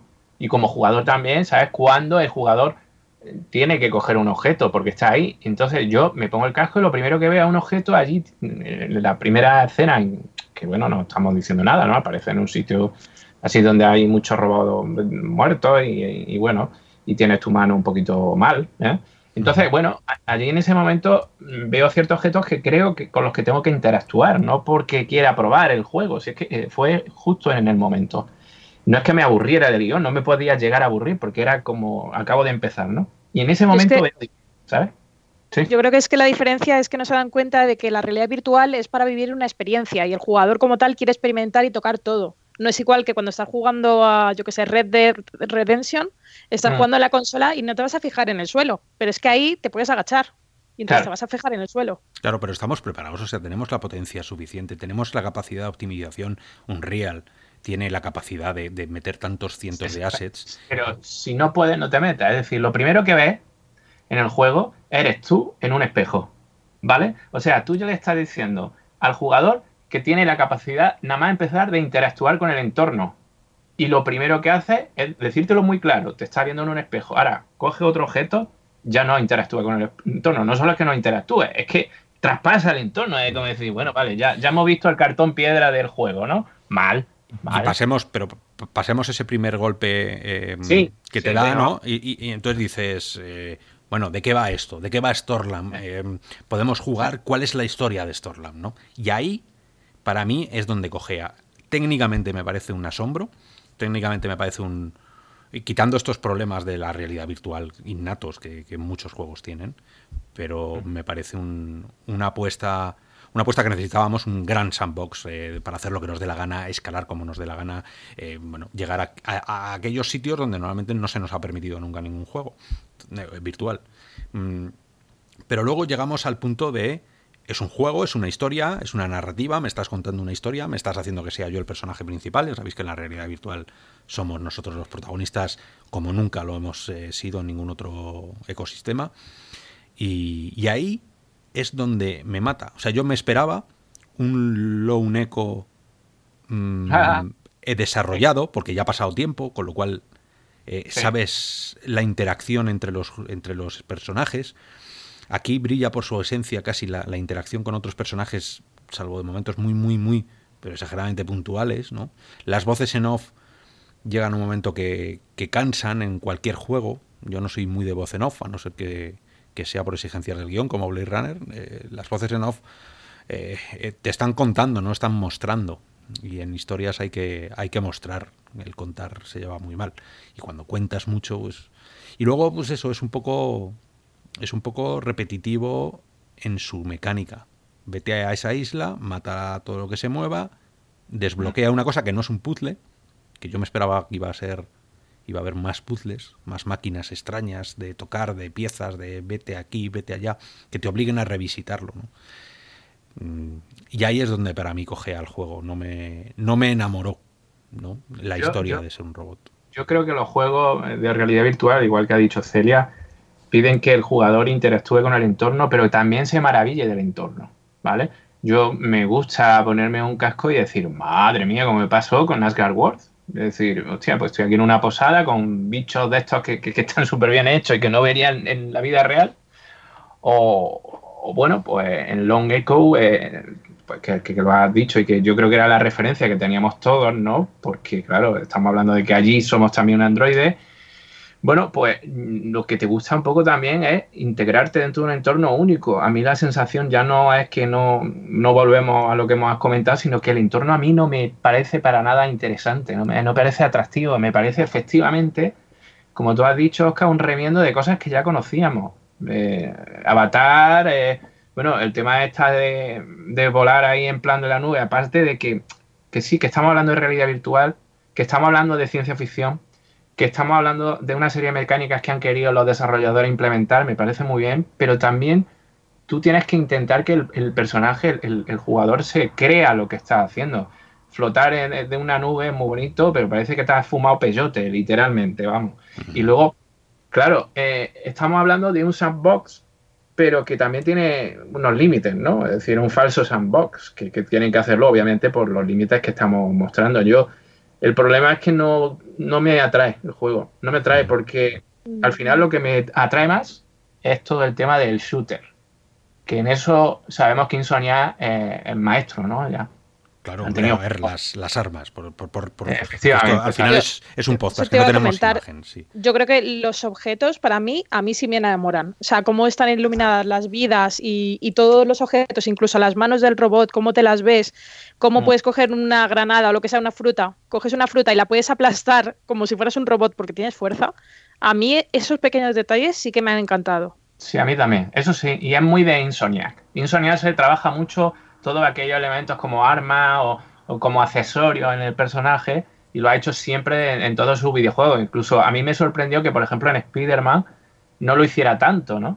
Eh, a ver, pero yo otra vez me huevo al título de Ready at Down, que, que, Long, Long, Echo, que claro, es que estamos hablando de que es un juego de qué año. Estamos hablando del 2000.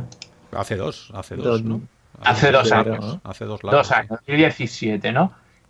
Visualmente se lo come con patata. O sea, es cierto que estamos hablando de la cúspide visual, posiblemente junto a, Asgard World de la VR.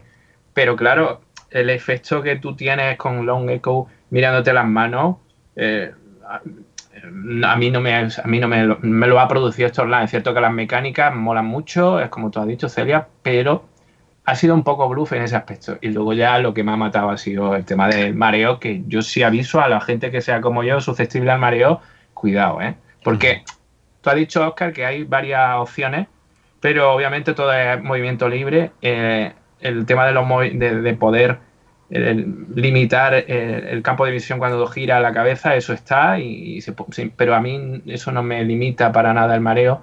Al contrario, yo creo que Mm, me da hasta más porque como te limita mucho el, campo de visión demasiado, parece ya súper antinatural, que creo que va en contra. Y luego el movimiento, si es cierto que tú tienes la opción o bien de, jugarlo de pie o sentado y tú tienes que decirle al juego cómo lo estás jugando. Eh, porque eso también te puede afectar. Si estás sentado y estás de pie, te puede afectar aún más al tema del claro. sí. Sí, sí, sí, entonces, aún así, yo sentado me producía mareo y, ya no sé si es por la tasa de frames, que a lo mejor hay el momento. Yo no vi que cayera en ningún momento, pero sí es cierto que vi falta de definición. Eso sí, no sé si a vosotros, si a vosotros habéis dado cuenta, pero yo en el juego, otro juego eh, sí veo mucha definición y, en este veo como, como, todo menos definido, ¿vale? El super sampling es como más... Sí, hombre, a ver, eso depende, depende también el, filtrado que se le ponga, ¿no? la, calidad al final a la que se le ponga. En, yo he estado jugando en alta, en alta con una 2080, la cosa funcionaba. Ha habido un par de pantallas, un par de escenas en las que el frame rate cayó demasiado para lo que es mi, o, debería ser, ¿no? Porque sí que baja mucho y se nota ahí que ni siquiera el, los asíncronos te lo consiguen arreglar, ¿no? Pero mm. por lo demás funciona muy bien. Mm, quizá también debido a una optimización que ellos han hecho especial para el tema de las cargas, ¿no? No hay, no hay cargas casi, por no decir ninguna, entre, entre los tipos. Sí, sí, eso es digno de alabar. Sí. Claro, entonces eh, sí hay una carga cuando hay, hay varios niveles, no nos vamos a hacer spoiler, pero hay varios niveles dentro de las nubes a los que puedes acceder y entre ellos sí que hay cargas, pero son tan grandes que y, y además están tan definidos en el gameplay que, que está como justificado además que haya una espera.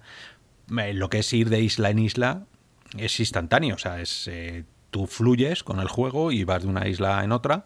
Mm, Ah. Bueno, han Está tenido- muy chulo. sí. Lo de surfear. Lo que pasa es que a mí me molestaba un poco tanta niebla. Era como, quiero ver lo que hay ahí. Y hasta que no llegas, no lo ves. Pero también está justificado lo que dices por lo de rendimiento. Claro, es imposible, es imposible, Y date, pero cuenta, date cuenta que, que a mí lo que no, no me afecta el movimiento, porque en ese momento no me produce mareo, está muy bien implementado, ¿vale? El- ese, tra- ese, ese traslado que tú tienes a través de las nubes. Entonces, bueno, algo habrá por ahí, supongo. Yo probaré y también aconsejo, yo tengo la Ti, la 2000 2080 Ti, y lo puse a Ultra y puede ser que me andara de listo y de, de Hmm. sobra. te iba a decir Entonces- que, que la- no está muy optimizado todavía. La propia Insomnia que ha hay dicho... unos drivers, ¿eh? Hay unos drivers de Nvidia sacaron ayer, creo, unos Eso drivers. es. Sí, sí, que están. Yo los tengo testeados y, y os puedo decir, eh, no es que mejoren, pero, Sí. pero cuidado con venirnos arriba. ¿Vale? Es un Claro. juego tan con una carga gráfica tan yo creo que tan masiva de, de objetos y tan y tan rica que mm, no hay forma de, de optimizar aquello. O sea, seguramente sea un juego que, que- que podamos ponerlo en ultra dentro de dos generaciones de, de, visor- de visores y de tarjetas gráficas, ¿no? Pero, pero bueno, quitando. eh, hay, hay- una parte también eh, que están mejorando y es algo que, que a mí me ha dado un poquito de dolor de cabeza. Eh, llevo 11 horas jugadas, o sea que, que- que creo que puedo sacar conclusiones. Mm, hay muchos sonidos que no están donde deberían. Cuando matas a un robot, el robot hay veces que se queda hablando y se queda hablando infinito. Entonces te, te está llamando la atención siempre de, eh, porque crees que has matado a todos, pero hay un tío hablando por ahí.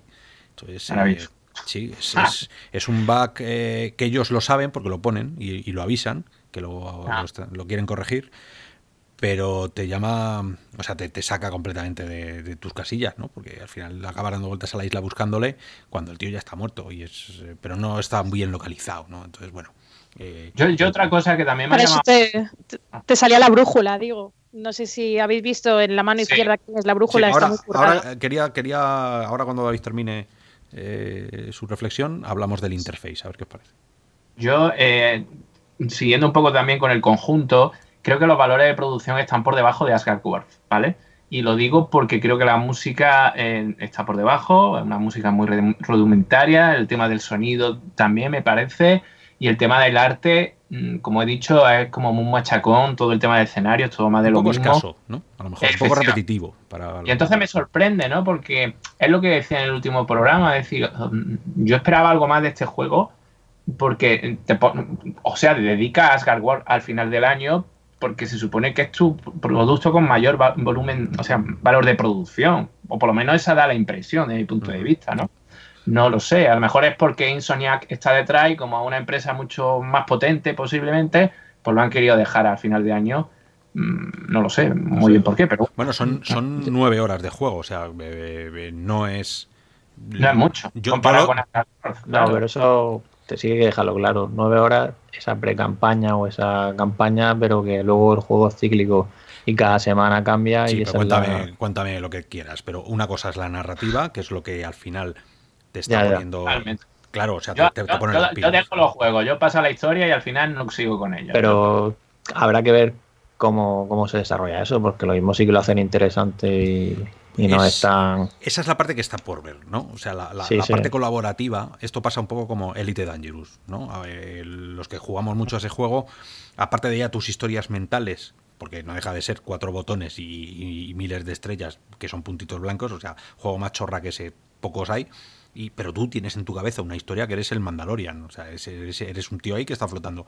Eso ya te lo creas tú, pero además la propia comunidad de élite está generando contenido que son los, los community goals, ¿no? que es tenemos que conseguir todos como comunidad ciertas cosas. Ahí hay un trabajo detrás de guionistas semanal que están bombardeando los foros para intentar mover a la gente. ¿no?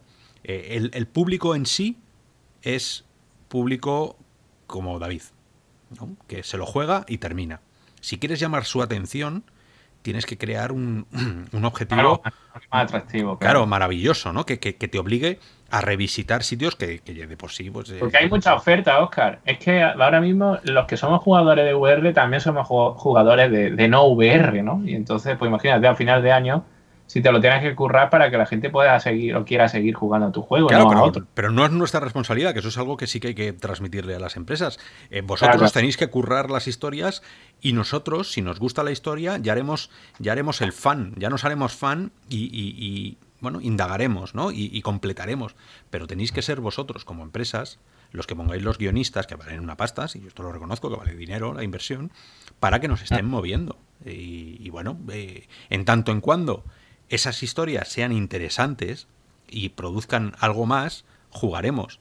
Si no, pues se quedará en el típico juego que sí, que te ha, te ha durado nueve horas. Nueve, ocho, hay gente que se lo ha acabado en seis. Si vas a tiro hecho son seis. Yo es que voy un poquito de isla en isla. Mm, Pues eh, estoy a la expectativa de cómo van a ser los community goals estos que nos quieren que nos quieren proponer. Antes de que, de que os pongáis a hablar de, de la interfaz, bueno, de que hablemos de la interfaz, eh, me gustaría decir un par de cosillas de lo que habéis dicho antes. Que, bueno, antes de nada, el mareo es importante que mires si te va mal, porque es que eso es fundamental, ¿no? Me refiero al rendimiento, ¿no? Mm. Ahí afecta. Y yo, por ejemplo, soy de jugar con giro gradual y la ayuda de los blinders y no suelo tener problemas. Me suele, o si lo tengo es muy mínimo y ya cuando llevo rato, ¿no? Pero Sí. bueno, esto es todo. Yo quería personal, hablar de, del Personal. mareo también. Porque yo, por ejemplo, me estaba mareando, pero es que también tienes posibilidades de impulsarte escalando y al final también, si ya sabes que te estás mareando y te pones a hacer cosas locas, pues incrementas el mareo. Claro, responsabilidad, amigo jugador. ¿no? Sí. Yo, sin embargo, no, No, pasa que lo hago demasiado y luego me arrepiento, pero yo no tuve problemas, pero tampoco he jugado mucho, mucho rato, ¿vale? yo empecé a surfear, por ejemplo, y vas a toda leche.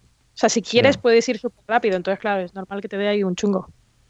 A mí, a mí la escalada no me producía ningún problema, y, pero había algo ahí que no.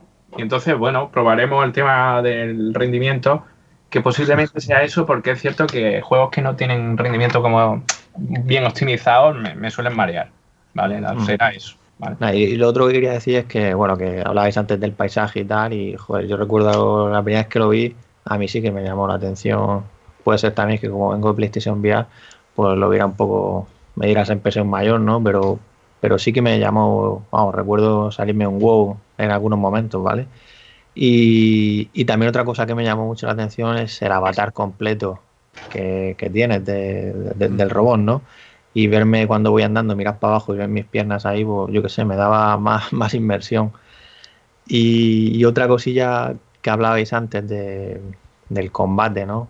Lo bueno también del juego es que, sobre todo cuando avanzas, que tiene esa dificultad de que no solo ir a saco, digamos, ¿no? Que, tú te lo puedes currar y puedes hacer un poco un juego de sigilo. Caer por detrás al robot enemigo, ¿no? Y quitarle la célula de energía eh, o bueno, hacer diferentes tácticas para incluso con el entorno, ¿no? Y es ahí un poco donde creo que, a ver, tampoco hace falta una gran historia para conseguir que un juego sea bueno, ¿no? Es donde, quiero decir, no, yo que sé, Arizona Sunshine a mí me encanta y tampoco es que tenga una historia muy allá, ¿no? Hmm. Para, para poner un ejemplo, ¿no? Entonces, bueno, solo Pero eso que- tenía, ¿sabes qué pasa? Y esto es, es fácil de determinar, ¿no? Cuando un juego tiene carisma y cuando no tiene carisma. Y eh, Por el hay doblaje, robots. Sí, bueno, pero, pero el, el doblaje. Por, por cierto, eh, el- para decirlo ya y nos lo quitamos cuanto antes. El juego no Sí. está en español, con lo cual, a la, a la mierda, hablando claro, a la mierda, eh, no se puede volver a, No ¡A la mierda! a la mierda, no se puede consentir. Claro, no se puede consentir otra vez el segundo idioma más hablado el- en, en el mundo que sigamos teniendo juegos sin subtítulos y sin eh, voces eh, en castellano. Bueno, Y a mí a lo que me sorprende es que Oculus nos haya dicho que no tiene planes. Que no tiene planes, pues, a- eh, pff, así a corto plazo, ¿sabes? Lo cual es sorprendente porque para algo Asgard, que es el anterior, sí que los tiene. O sea, Claro. no sé, o aquí no, no se aclaran o. no sé. Pueden ser los, los desarrolladores, pueden ser los que al final decidan, porque claro, ese cambio de parecer de un título a otro y estando tan di- poco diferenciado en tiempo, sin duda puede ser la propia desarrolladora que diga ahí te quedes, ¿sabes? Hombre, este fíjate- juego no es, no es un juego de, de guion. ¿Vale? O sea, el guion No. es, el, el guion es mínimo, o sea, las cinemáticas, que no son cinemáticas, pero bueno, lo las, las pequeñas secuencias que tiene son mínimas. Eh, eh, la propia historia es mala, es mala en el sentido de no es eh, elaborada, o sea, es un refrito, como ya hemos dicho a- alguna vez.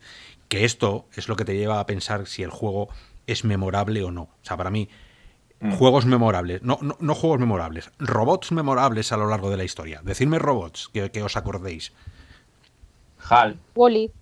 HAL, Wally, yo que sé, el, el número 6 de Battlestar Ah, Galactica, bueno, eh, No se llamaba Bishop. Bishop. Bishop de Alien, Marvin, el, el depresivo Terminator. irónico, Terminator. Bueno, no era, era, era un, era un Eh, ah, cyborg. sí, bueno, eh, R2D2, C3PO, míticos. eh, Claro. Veis que todos tienen, todos tienen una. son memorables. Carisma. Ese carisma, eso es lo que yo me, me refería antes. Cuando El de Futurama, ¿cómo se llama? Blender. Bender. Ah, Bender, Bender. Ese sí que tiene Bender, personalidad. yo que sé, Optimus Prime, es, todos tienen una personalidad súper, súper definida.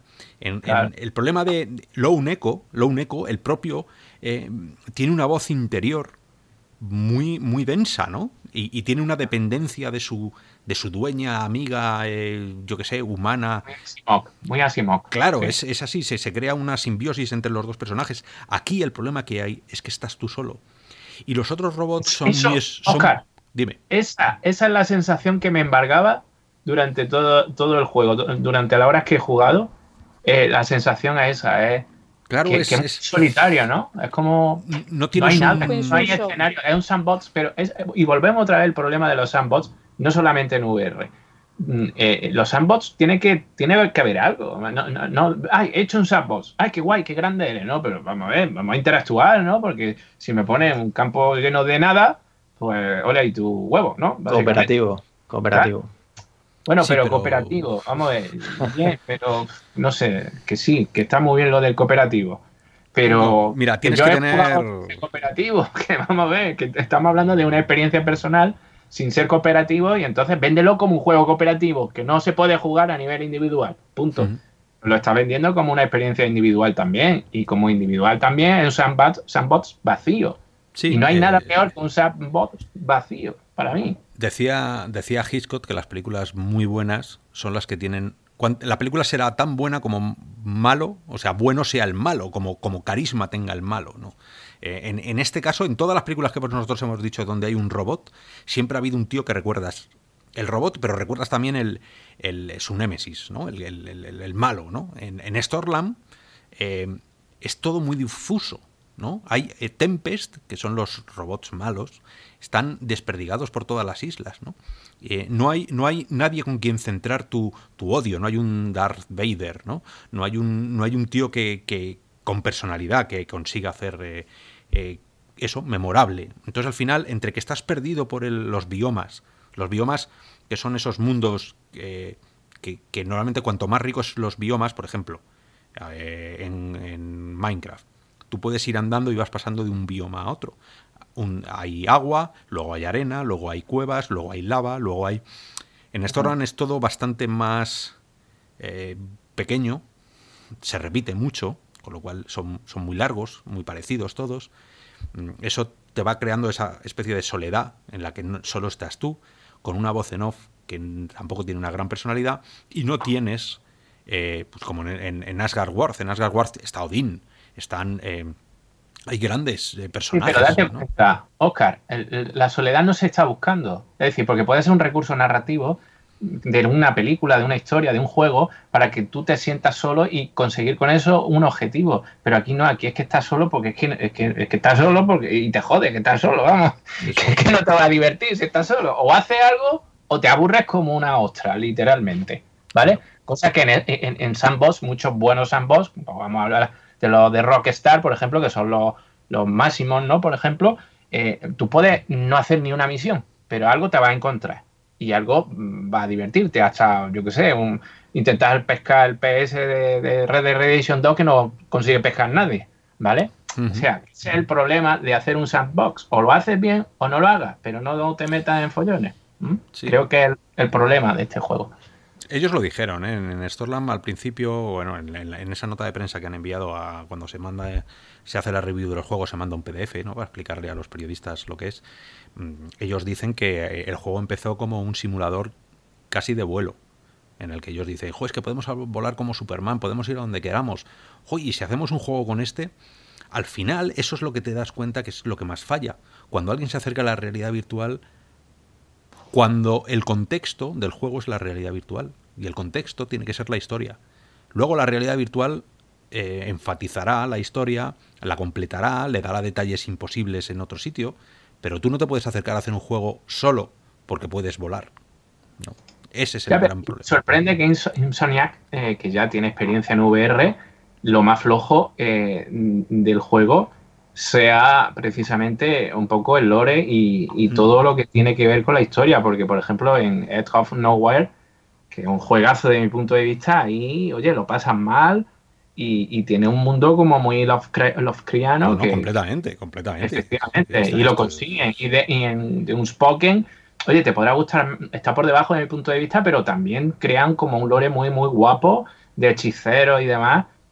Y aquí me parece que es un poco, no sé, Luego, a mí también me gustaría, ya que lo habéis sacado antes, el tema del interfaz, ¿no? Que retomáramos eso, porque hay una cosa que ahora casi todos los sandbox te están poniendo como opción el marcarte los sitios, ¿no? Si quieres lo utilizas y si no, no, ¿no? Por ejemplo, lo han hecho en Assassin's Creed, el último, en, el Odyssey, y creo que también está en, bueno, no sé, en uno último sandbox, ¿no? Y eso está genial porque tú te vas encontrando un poco de sorpresa ciertos objetivos o te tienes que currar mucho o entrevistar a gente, a, personal no jugador para que un poco te dé la información de a dónde está el objetivo que tú estás buscando. Aquí no, aquí es directamente, tú miras la pulserita y te marca directamente a dónde está la cosa. Ya está. Y tampoco te tienes que recorrer, que vamos, que claro, es, es, fácil. Es fácil. el último, que tienes que andar como si no hubiera un mañana. Aquí no, aquí enseguida encuentras el sitio y, y bueno, también te quitan esa opción, ¿no? De intentar descubrir un poco tú de por ti mismo lo que hay, ¿no? En fin. Sí, como Celia, tú lo dijiste en casa eh, cuando lo estabas probando, que parecía un showcase, ¿no? O sea, que parecía un. como hemos hecho el juego para demostrar todo lo que se puede hacer en VR. ¿No? Creo que lo dijiste, ¿lo dijiste tú o.? sí, sí, sí, Y, luego también me he fijado que, no sé si habéis visto en Insomniac, eh, que tiene una aplicación de Magic Leap o de, de, realidad, extendida, sí, sí. Y, es como de semillas y son las mismas plantas. Si miras el, objeto 3D, son las mismas. o pues sea, mi metero se llama seed, Seedling, de seed de, con dos Es, de, ah, semilla.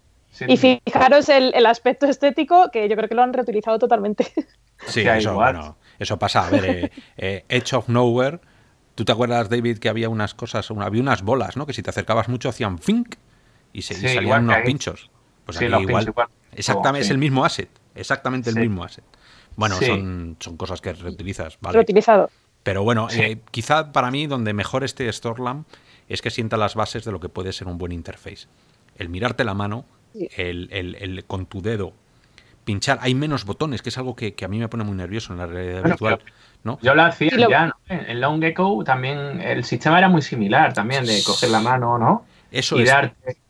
Poco botón. Lo mejor que tiene es que la, interfaz es diegética, está todo dentro del mundo, no te lo superponen y te ponen paneles por encima que te sacan de la inmersión. O sea, todo está dentro y tú según estás girando la mano te salen unas opciones o te salen otras. Y además es súper usable porque sabes dónde tienes que pinchar. No te quedas un rato diciendo, a ver, espérate, que me lo tengo que leer y tengo que entenderlo. No, no. Es que directamente tienes que fabricar un arma o lo que sea y ya con los colores que tienen, que los tienen con bien contraste, unificados y suelen utilizar el naranja para las cosas que, resaltan y que, tienes que, son accionables. O sea, todo eso lo tienen muy bien pensado e incluso los paneles son como 3D, no son un panel estático que te ponen como una capa y ya está. Es que se nota que han utilizado varias capas, han utilizado animaciones, también tienen la iluminación puesta que, es que no se sale del entorno, la estética y, Sí, la verdad es que la interfaz está curradísima, es una de las mejores que he visto en realidad virtual. A mí hay otra cosa que me ha gustado del juego, ¿vale? No, va a ser todo malo. Eh, y es el tema de lo que aplica en Sonic eh, a todos sus juegos, el tema arcade, lo sabe aplicar muy bien, ¿vale? Eh, y, y, por ejemplo, el romper eh, cajas y que salgan elementos que tú vas coleccionando, ¿no? Que luego con ellos puedes hacer cosas.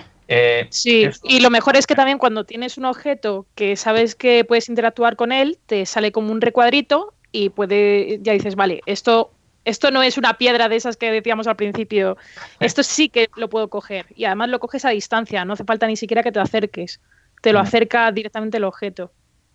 Sí, luego el, el tema del posicionamiento de, la- de las pistolas, bueno, que, que ya lo hemos visto en otros juegos, eh, eh, está muy bien. eh, las También en cuanto, en cuanto a esto de las pistolas, te salen también las balas que te quedan cuando estás disparando, no te salen de entrada todo el rato ahí puestas.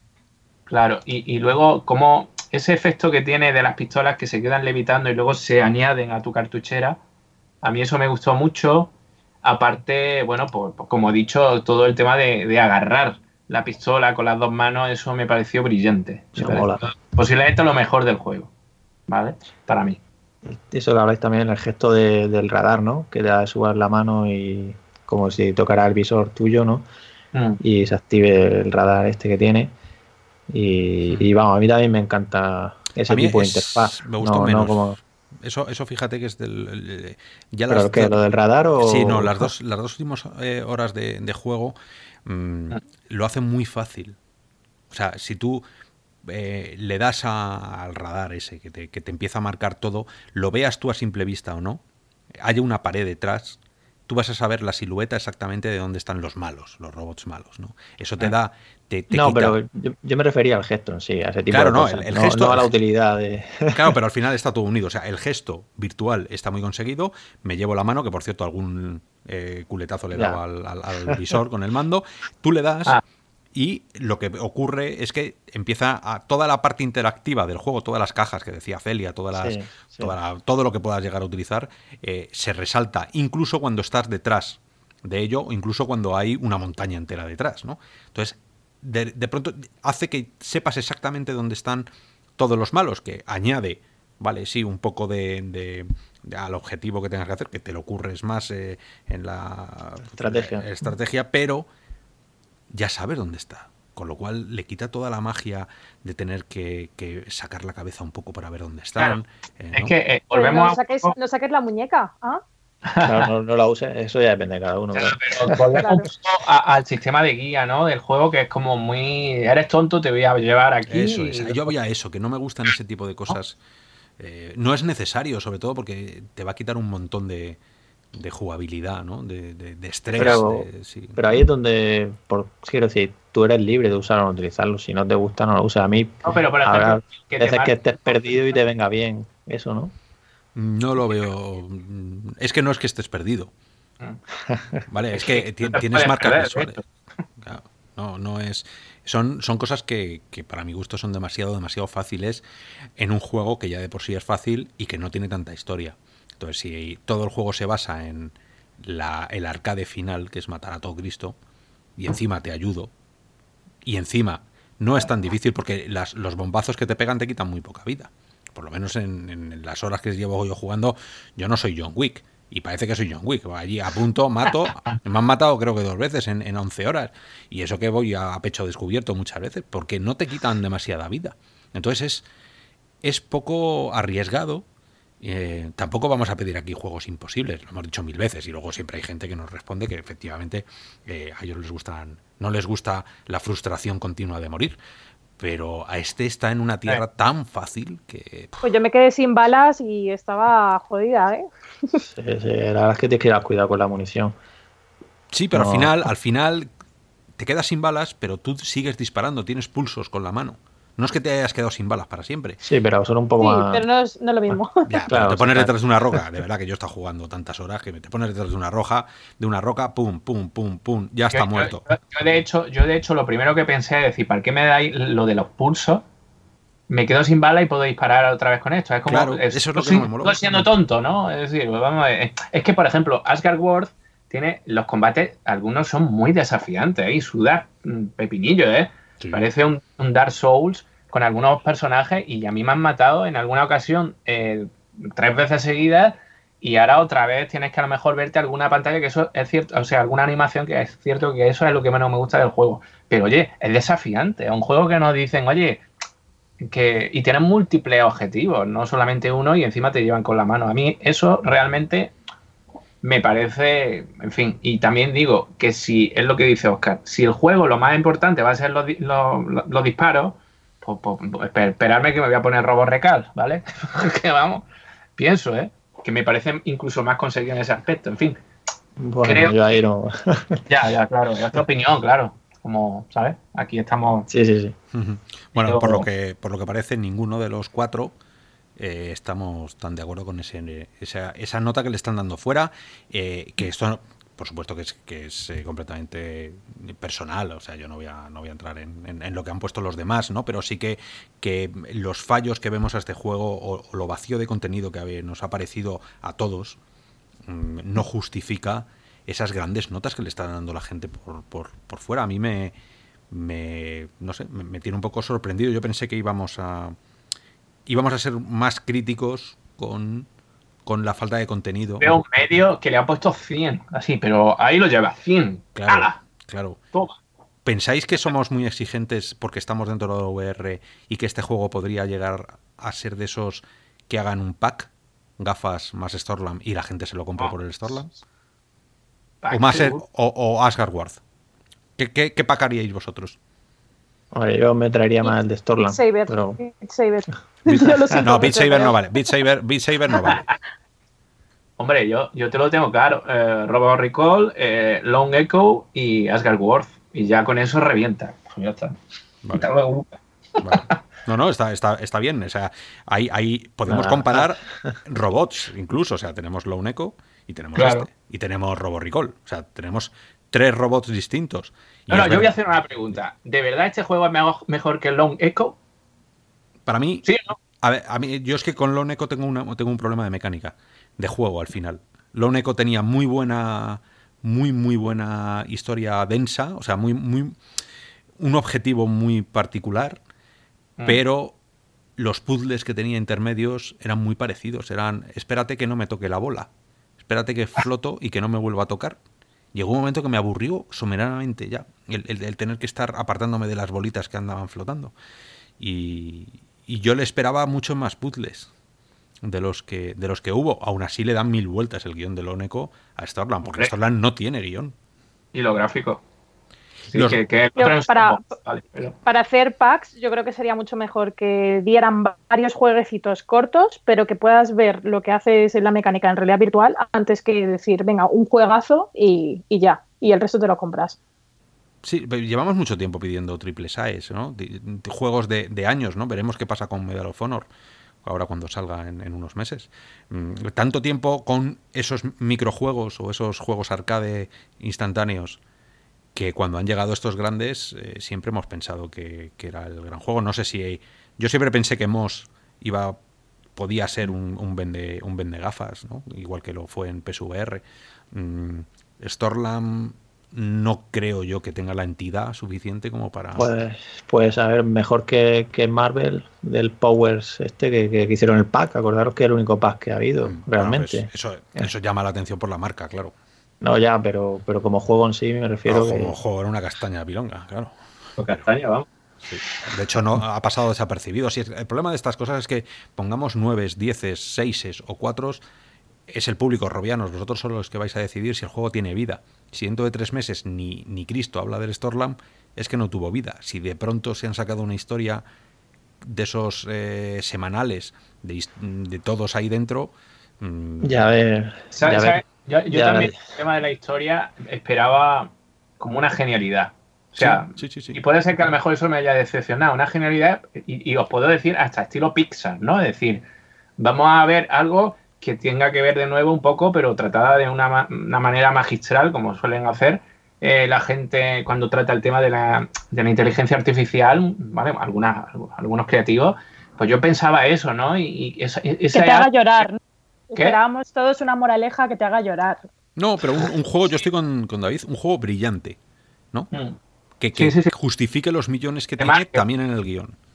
Claro, que te marque. Hombre, yo, yo sinceramente, yo sé que a muchos nos gusta ese juego, pero por ejemplo en Batman, eh, mm, sí es cierto que, bueno, es muy simple, pero el final de Batman, ese pasada. momentazo, eh, eh, que tú tienes narrativo y también de inmersión con, bueno, pues la celda, no digo más, por, si todavía hay gente que no lo ha jugado, eso justifica para mí mm, to- mm, algún momento que no me ha aparecido también en el título, pero hace que me marque, ¿no? Como título. Yo esperaba algo similar, que narrativamente y, en inmersión se fusionaran y llegaran a crear un momento sublime dentro de la realidad virtual, ¿vale? Porque creo que el juego mm, podía dar eso, es que tenía todos los visos, en tanto en, en- en arte como lo que nos iban adelantando, ¿no? Y, ha sido como un, vi- un videojuego desde mi punto de vista bastante ramplón, o sea, en el sentido narrativo y en el sentido de contarnos algo, yo creo que no nos cuenta nada que no nos hayan contado otros juegos y que no son AAA, de hecho, que son juegos limitadillos, ¿eh? O sea que... Sí, sí, completamente, completamente de acuerdo. Bueno, eh, Robianos, vosotros nos iréis contando qué tal el juego, por lo que parece en los comentarios de todo el mundo, tanto de la prensa eh, inglesa, americana, eh, a francesa, están todos poniéndolo muy bien. Aquí en Real o Virtual ya veis que la nota que le, le han puesto nuestro compañero es un 9,2. Mm, muchas expectativas y es el problema, ya sabéis, del hype, que cuando se ponen estos juegos tan tan tan bien, a lo mejor eh, esperamos tanto que, que si este juego nos hubiesen dicho que es un juego de pasada, que bueno, que nos bueno, ya, ya, ya veremos, a lo mejor lo coges con otras ganas, pero todos esperábamos algo mucho más señero, mucho más recomendable y un vende gafas, ¿no? Los primeros triple size. Pero bueno, eh, siempre estarán Asgard Ward con sus más de 35 horas de juego y este le ponemos una vez más en cuarentena. Serán capaces de traernos las semanas siguientes. eh, cansará antes, cansará después. Eso ya eh, no lo podemos decir. Por la parte que nos toca, Rubianos, muchísimas gracias por, por estar ahí. Eh, nos despedimos con. Os vamos a dejar con, con el robot, cómo va pisando, ¿no? todos esos, esos efectos que nos. Bueno, están oídos, ya lo hemos oído alguna vez, pero bueno, está, está justificado. Eh, por mi parte, muchísimas gracias por estar ahí. Nos vemos si tenéis Storlam por esas sí que son las estepas del metaverso y, y vamos todos eh, flotando por ahí y a ver qué tal las misiones. Yo estoy deseando hacer alguna con alguno de vosotros. Sí, ya, ya veremos cómo, cómo, cómo evoluciona el tema. Y acordaros que Oculus Studios, pues la cosa no ha acabado aquí. O sea, enseguida llegará Loneco 2, que está previsto para principios del año que viene. Y luego acordaros que también está Medal of Honor, otro gran juego que ya Oscar nos subió el IP a tope y que yo ese le tengo muchas ganas también. Como ese sea malo, me corto un pie. Y yo también, ¿eh? Yo a ese le tengo muchas ganas. Es la segunda guerra mundial, señores. Ese, no- ese tiene que ser muy bueno, estoy seguro. Y, y nada, pues eso, cuando probéis Storland ya nos contaréis. Y, y bueno, igualmente, muchas gracias por, por escucharnos y seguir aquí como siempre. Y nada, por mi parte, igualmente, ya la semana que viene más. Pues lo dicho, nos vemos pronto en siguientes podcasts y gracias por habernos escuchado. Lo mismo digo. Y oye, probad estos lados. A lo mejor a vosotros sí os gusta más que a mí. Seguro, seguro, porque aquí ya sabéis, las opiniones somos un poco contra hype. Pero bien, os lo ponemos así para que luego juguéis y digáis, pues no estaba tan mal como decían estos Pues haters. mal. Este no tiene ni puta idea. Efectivamente. Ay. Trolls. Bueno, nos vemos la semana que viene con más noticias, más juegos y sobre todo más realidad virtual. Hasta luego, Rubianos. Algo Chao. Chao.